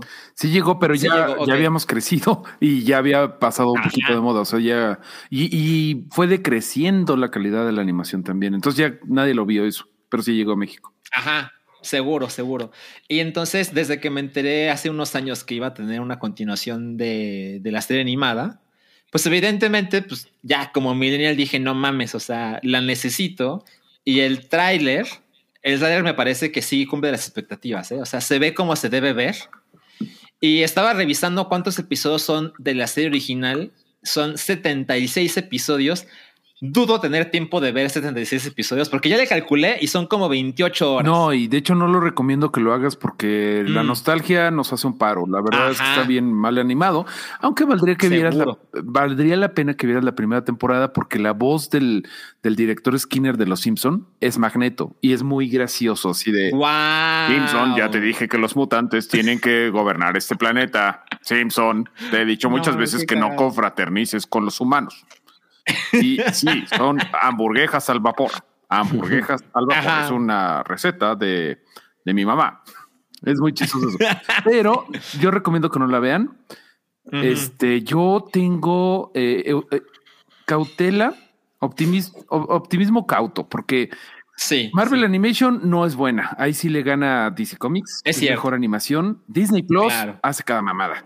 Eh, me, me da muy mala vibra que se tardaran tanto en sacar el tráiler. Eso me hace pensar que lo habían hecho así nada más como por hacer, como todas las de Disney Plus. A ver si dijeron, funcionaba. Ay, no mames, la gente está bien prendida con esto de los X-Men y nadie quiere ir a ver Shang-Chi y esas mamadas que hemos estado haciendo. Vamos a echarle más ganas. Entonces, no sé, ojalá que salga chido, pero mm, vamos a ser cautos con este pedo. Ojalá que esté chida. Eh, qué bueno.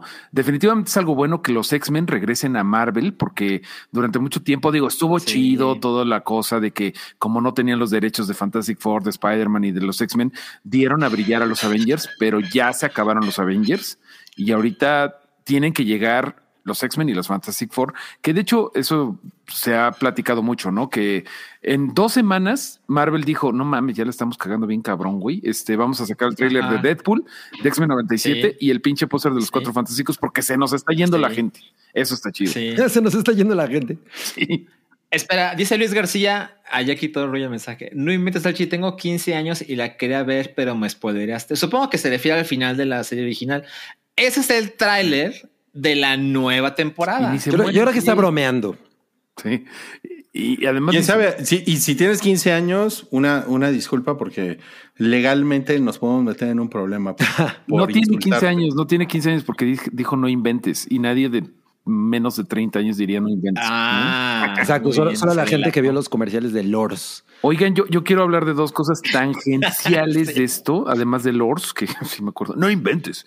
Eh, Ajá. hay algo muy triste que ya no vamos a escuchar la voz de Wolverine, de Guepardo, la original, la, la que era media claro. así de aquí te tengo tu, tu hielito, paletita, eh, que era muy chida la voz ñera, porque eh, pues Germán López, que era la voz de, de Guepardo en español, falleció hace en 2021. Él era la voz de, de Otto en Los Simpson y pues ya no lo vamos a tener en español. Vamos a tener ahí pues, quizá a un youtuber como Andrés Navi o algo por el O lo estilo. puedo hacer yo, ¿no? Aquí tienes A tu ver, inténtalo. vale. A ver, dime una frase y yo la digo. Muy bien, niño bonito. Le decía niño bonito así que Ah, sí, claro. Muy bien, niño bonito. ¿Ves ya? no, es, es más con voz de, de fumador Qué de toda la vida. ¿Era qué? Era con voz de fumador de toda la Ah, ok. Muy bien, niño bonito. Mejor, mejor, mejor. Bueno, está eso. No, no, no. Cabri es. Ese es su Ah, personaje de anime. Y hay otra cosa triste que, que tiene esta serie por en el mundo de los cómics que eh, los, en el mundo de los cómics eh, acabamos de salir de una cosa que se llamó la era de Krakoa en los que, que hicieron unas cosas bien revolucionarias con los X-Men. Los X-Men tenían como 20 años de no ser relevantes en los cómics y la época de Krakoa, así se llama, eh, fue un cambio al status quo bien chingón. O sea, todos los mutantes se hartaron de que los pisotearan y se unieron todos, Apocalipsis, Magneto, los X-Men, todos, y se fueron a vivir a una isla, a Krakoa, y dijeron, ahora sí nos respetan o qué pedo. Y esa, eso acaba de terminar porque van a darle un reboot para volver las cosas a los 90, para que la gente que llegue a ver X-Men 97 si de pura casualidad compra un cómic, encuentre las mismas historias que está viendo en la caricatura. Entonces, eso es algo gacho para ñoño de cómic, que pues por esta serie estamos dejando de, atrás una época en los cómics que estuvo poquísima madre. Y bueno, ya como final, éntrenle a la época de Krakoa con House of X y Powers of, Powers of X, así los encuentran, en la historia y la entrada para esta bonita época que ya se acabó. Pero bueno, Ojalá que esté chingona. Pues Y recuerden que. Sí, el opening es legendario. Y bueno, y, y quiero mencionar que Luis García tiene 37 años y tres hijos. Ah, Entonces, sí te podemos insultar, Luis García, sin, sin, sin temor a que em, emprendas un litigio en contra de nosotros. Exacto. O sea, lo que la gente luego no entiende es que los chistes en el chat luego no se sabe que son chistes. Entonces, Pido es, es confuso. un último medio, medio Mario Minuto. Por supuesto. A ver, Hay venga. una cosa chingona, búsquenla. Hay un caso de que la canción Poca Madre de los X-Men la plagiaron de un show todo culero de Polonia o de, Ah, sí, es cierto. de algo por el estilo, de, de, de un país de, que estaba bajo el yugo de- soviético, que era una Ajá. serie como La Mujer Biónica, una cosa toda acá, Mm. y, y era básicamente la misma canción, nada más un poquito más lenta, pero va- ahí búsquenlo, este, póngale X-Men tema plagio y va a salir, es igual. Dijeron, nunca nadie se va a enterar. Ajá, total. ¿Qué, ¿Qué podría pasar? Que haya algo llamado Internet. Ah, eso nunca va a pasar. Ajá. Ajá. Y, y nos pone aquí el David, la canoa de Caracoa estaba en Reino Aventura. Esa era la, la Guaracatoa. No, No, la, cara- la canoa La. Krakatoa. Sí, pero, pero el apodo era la Guaracatoa. Ah, claro, porque te la gente vomitaba con esa. Ah, estaba súper leve. Ah, bueno, pero pues es que tú comes alitas macho, entonces Por eso no me vomito en la por eso no te. no Oigan, te- última cosa de los X-Men. Son 10 episodios, entonces supongo que van a durar menos de media hora, entonces eso está cool, ¿no? Van a ser como 5 horitas más o menos. Mm. La sacarán todas en. No, eh, eh, Disney Plus es, que- es semanal, ¿no? Sí, sí. Yo, yo creo que va a salir semanal. Sí. Ah, es, va, va. muy de, es muy de Disney Plus. Definitivamente. y bueno, y lo último que tenemos de avances de esta semana es No mames, qué imagen, Sí. ¿eh? Twisters, que es como una especie de revampeo de Twister, que es una película que no tuvo secuelas, que es sobre, bueno, en México se llamó Tornado. Sí. Y es una película noventera en la cual vimos a, pues a, a una vaca volando. Ah, sí, o sea, es- está bien cagado porque le aplicaron el tratamiento Aliens, ¿no? Así como la primera Alien es Alien Aliens, ¿no? Exacto. Entonces ahora es Twisters, lo que significa que hay muchos.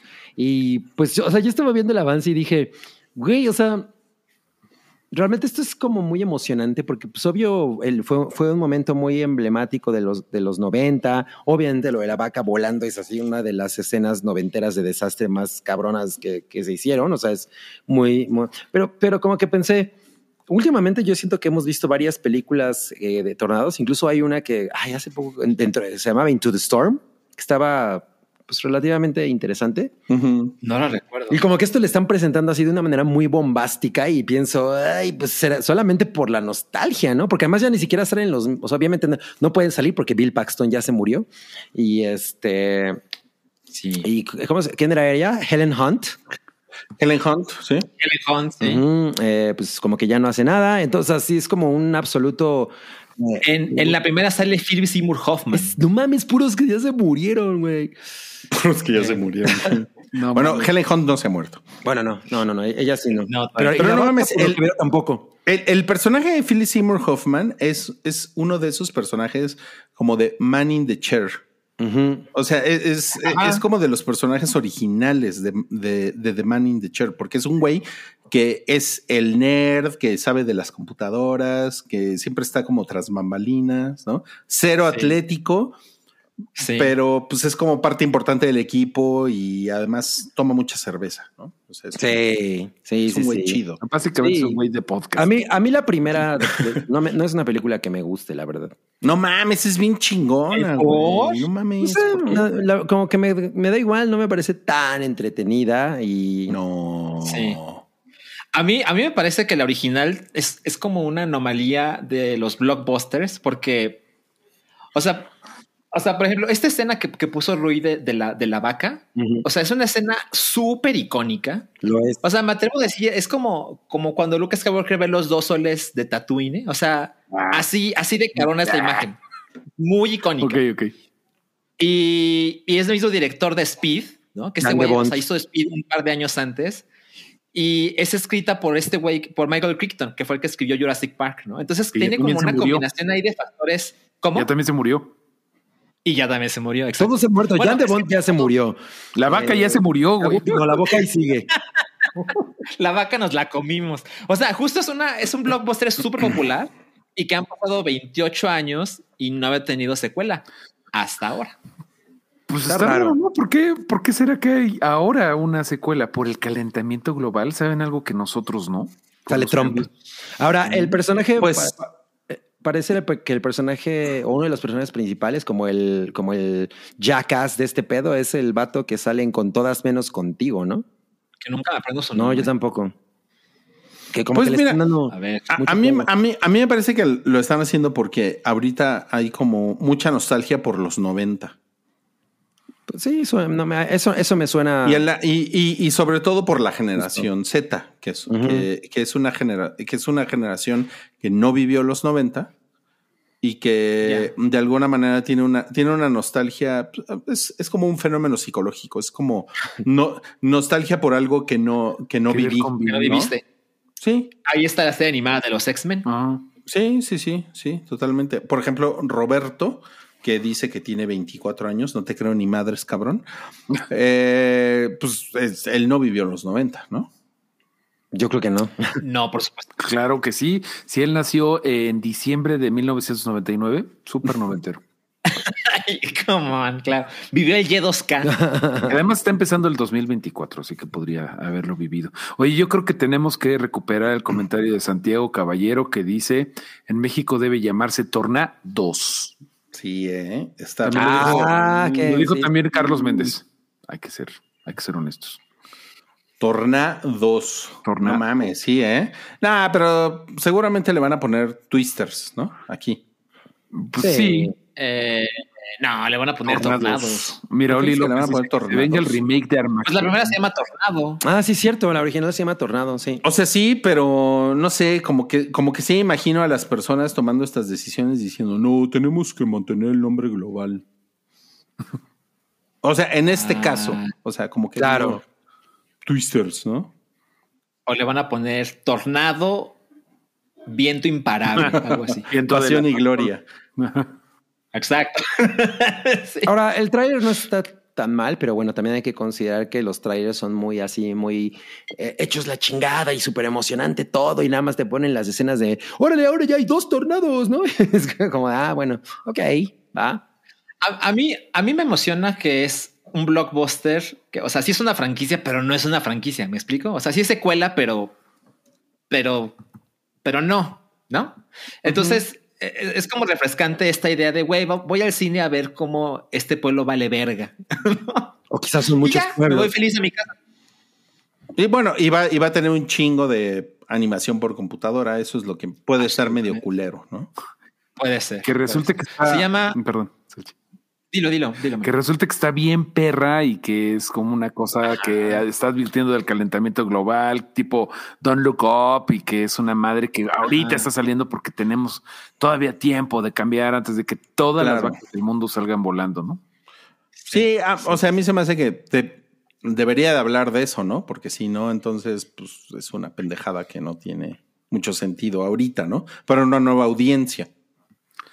Pues Claro. sabe. Ay, no sé, creo que también se estaría chingón que no, no lo ataran a, a una preocupación real, ¿no? Sí, la verdad es que lo- Solo ves el pueblo valer madres. La O, verdad es que o- o- o sea, pero, pero en, la, en la original hay una hay un tema científico Sí. que es como los tornados matan X número de gente al año. Y entonces este güey, el personaje de Bill Paxton, inventa una máquina que lo que hace es predecir tornados. ¿no? Nadie hablaba en 1996, 95, creo que es esta película. eh, nadie hablaba del calentamiento global. No era, no era un problema en ese momento Solo Al Gore. sol- solo ese cabrón. Pero, pero ya, ¿no? O sea, pero sí había una justificación científica. Entonces aquí supongo que debería de haber algo así. Y como dice Mario, pues sí, pues debería de ser el calentamiento global. ¿Qué más? no? realmente lo dudo. Sí, y yo la verdad es que sí estoy, estaría esperando que luego hicieran eh, Armageddons, impactos profundos. Que se llamara Armageddon 2. Armageddon, ajá, exacto, ¿no? Sí. No mames, estaría muy cabrón que hicieran el, el Todo lo de Dante 2, Sí, güey. eh, el, el picos de Dantes El y que, picos de Dante. Y que hicieran volcanos. No, un volcán que aparece en la Ciudad de México. impactos profundos. Impactos profundos. Eso suena a martillazo en el ano, muchachos. Sí, oye, pues no creo que, no, no creo que, que esté muy descabellado que hagan así la, el, el, el volcán que aparece en, en la Ciudad de México, porque pues ya ven, ya tenemos la falla de, de San Mixcoac.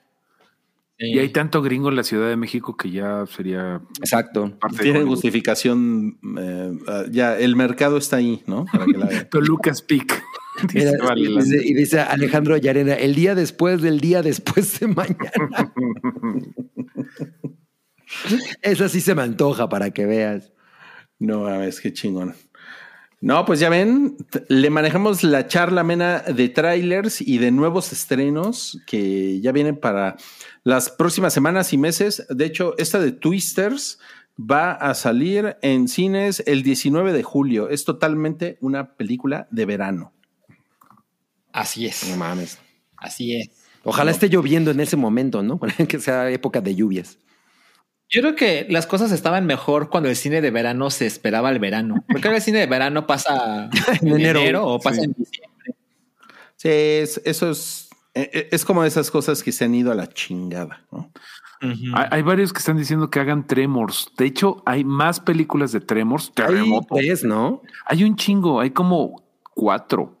Y hay una serie animada y no, ya dejen descansar. Terremoto, terror bajo tierra. Pues mira, yo acabo de ver eh, El Duro Mm. Ajá, y le puse sí. cinco estrellas. No mames, sí. No más. Qué cosas. Peliculón El Duro.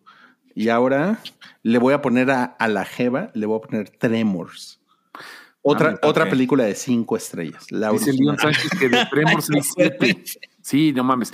Tremors es como pie pequeño en busca del viaje del Valle Encantado, que hay como 74 películas de ese cabrón. Sí, no O mames. sea, no. O, o- Sí, o sea, sí, pero, pero la original es, o sea, es, es una película que, como el duro, ¿no? O sea, cuando yo cuando empecé a ver el duro ayer, dije, este es de cinco estrellas, o sea, ni siquiera tengo que acabar de verla, es de cinco estrellas. Igual. Tremors. ¿no? A ver, vamos a ver qué calificación tiene el duro en Letterboxd para saber si Rui está de acuerdo con la mayoría o, o qué está pasando, ¿no? Entonces, a ver, vamos a ver. Se llama Roadhouse, alias El Duro. Ay, caray, no me No. aparece Roadhouse. Alias el duro, ¿no te parece? Pero yo, o sea, dice, yo creo que Tremors contra el duro sí estaría chingón, como dice David Martín. No, pues digo, yo respeto mucho a el Tremors, pero yo creo Pero que el duro le el gana duro le gana en una madriza. Claro, claro. A ver, aquí está Roadhouse. Tiene un promedio de 3.4 estrellas. ¿Es de 10 o de 5? No, de 5. No está mal, ¿eh? Está bastante verdad. alto. Está bastante alto. Está bastante Está alto. reprobada. Y yo, y, yo, y yo le puse cinco porque no hay manera que le pongan menos de cinco. Cabri le puso dos No estrellas. mames. O sea, Cabri luego le pone cuatro estrellas a cosas que no merecen cuatro estrellas. O sea, ¿por qué el duro tiene 5 estrellas? No entiendo. Pues no mames, porque es una película muy cagada. Está, está increíble. Pues es el Letterboxd de Rui y él puede hacer lo que se le pegue la gana. Bueno, ese es, ese es Me intriga, me intriga eso. Y, y les puedo adelantar, Tremors ya tiene cinco estrellas. Ya Pero Tremors es estrellas. mucho mejor película que el duro, definitivamente. Mira, El Duro es muy buena película. Ahora, Tremors y el duro en el espacio es así Ah. para que veas. Ahora, Tremors tiene un promedio de 3.5 estrellas. Ah, está igual. Y Oralia le puso a Tremors 3.5 estrellas. Oralia le puso a Tremors. Sí, Oralia. pero seguramente dice que Tremors es, es una representación del capitalismo y, ¿no? y el, Pues mira, y el no machismo en nuestra sociedad. A mí me gustaría ver. Ya vi, son siete y la última es de 2020. No, O sea, es- Mira, dice The Mexican Nightmare, el duro versus duro de matar. Estaría bueno el duro contra Tremors. No, ¿saben cuál yo sí vería? El duro contra John Wick. Uh, Híjole, yo respeto mucho a John Wick, pero yo creo que nadie le, El duro le rompe El la Duro. madre. Yo creo que si el duro no se llamara el duro, Rui no le pondría tantas. Exacto, sí, a huevo. A huevo. Porque veo que te gusta mucho decir el duro. Pues es que es el duro. O sea, ¿Lo ves? que, que- Títulos que- que hacen- que es también una representación del capitalismo y el machismo. El duro. Eh, pues. Ah, mira, dice sí el duro contra un ratoncito duro de cazar, esa sí la vería. Espero que gane el ratoncito.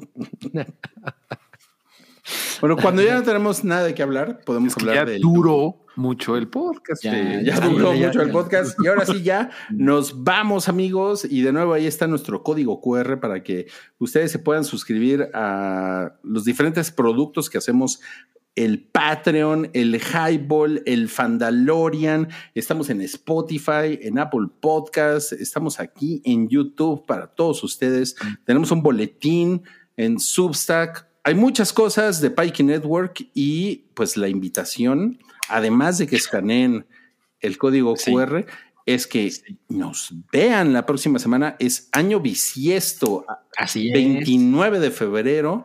Nos vemos por acá en el Hype 520. Vamos a estar en vivo aquí en YouTube. No, pues un gusto, ¿eh? Sí, Sí, y ¿eh? quedaron superchats, eso sí. No se nos vayan a ir. Sí, tenemos, A ver. tenemos algunos superchats. Que dice aquí Fernando R. Ah. O sea, luego, luego, oigan, ¿y los superchats qué pedo, güey?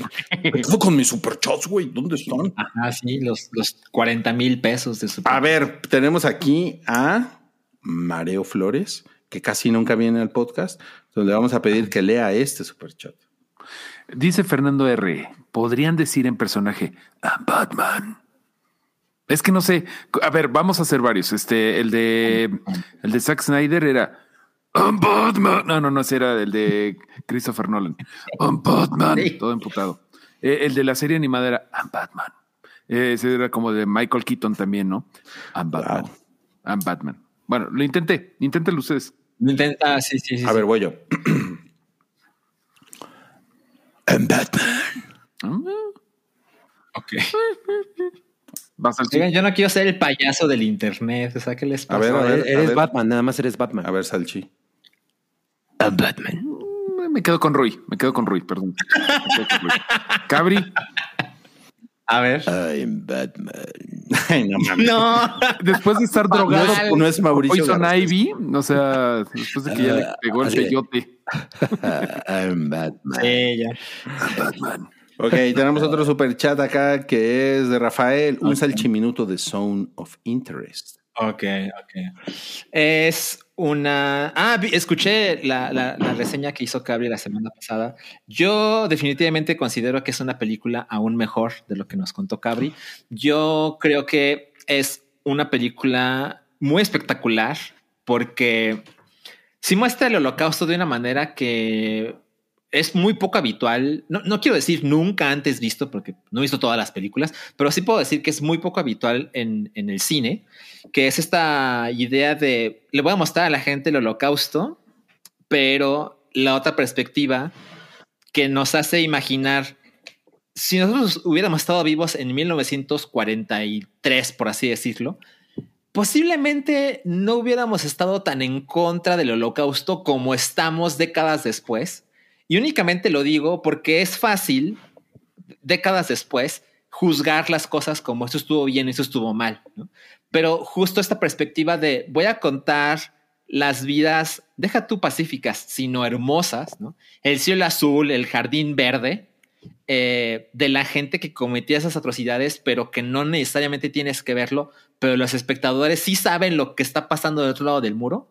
Yo creo que es una cosa bien emocionante, eh, bien incómoda. Creo que la película hace bien en durar menos de dos horas, porque posiblemente las dos Y horas. ya se le acabó el salchiminuto. Gracias.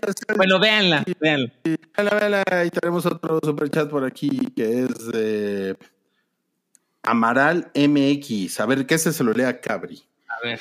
Dice super chat para concederles que no siempre hagan lo que les piden en un super chat, como la ridiculez de Rafael de pedirles que imiten el equipo Rocket. Yeah. Bien, bien. Satellite of Love. Pero hay Pues, otra, bueno, hay otro, gracias, Amado. hay otro super- que es la contrapropuesta contra esto de por ahí. A ver. A ver. A ver, a ver cuál es. Es el que dice el sonidito. A ver, Mario.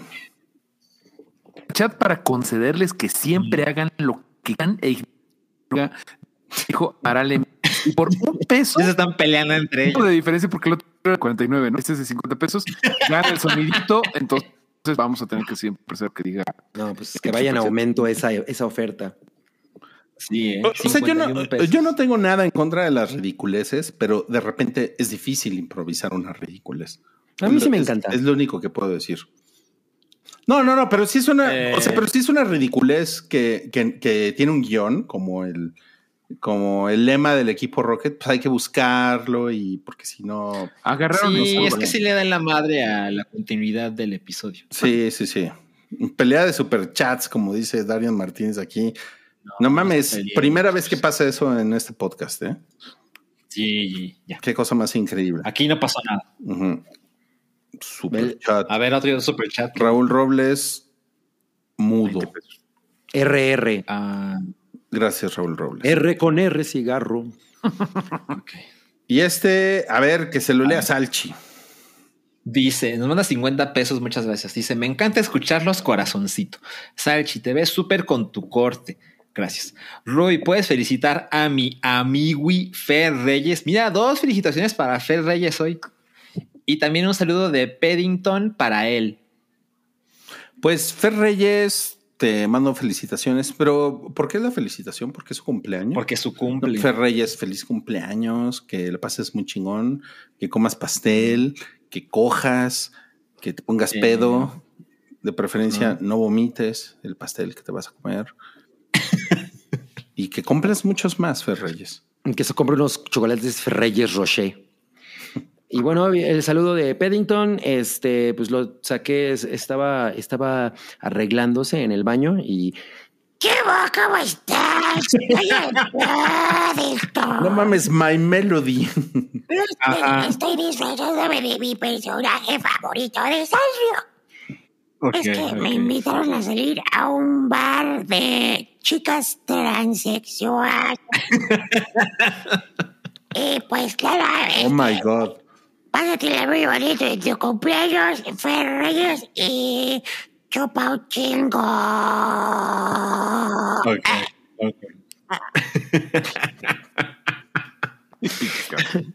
No mames, nunca había visto así a My Melody. No, no, no, era, era, era Paddington. Era Paddington as my melody.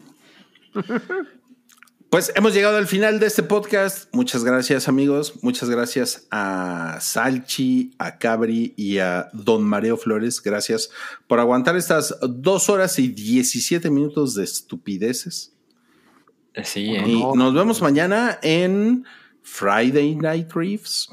Y nos sí. vemos el domingo. Tenemos Café Seaways con el hype. Si ustedes son Patreon, si ustedes son miembros de YouTube. Y la próxima semana tenemos muchas sorpresas y ya les contaremos también. Estamos ahí haciendo ajustes en la alineación. Muchas gracias. Y pues nos vemos hasta la próxima, amigos. Gracias. Gracias a luego. todos. Adiós. Bye, bye. Baigón. Ay, chicos.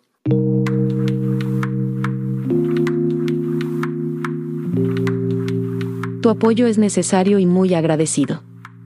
Suscríbete a cualquiera de nuestras membresías en Patreon, YouTube o Apple Podcast.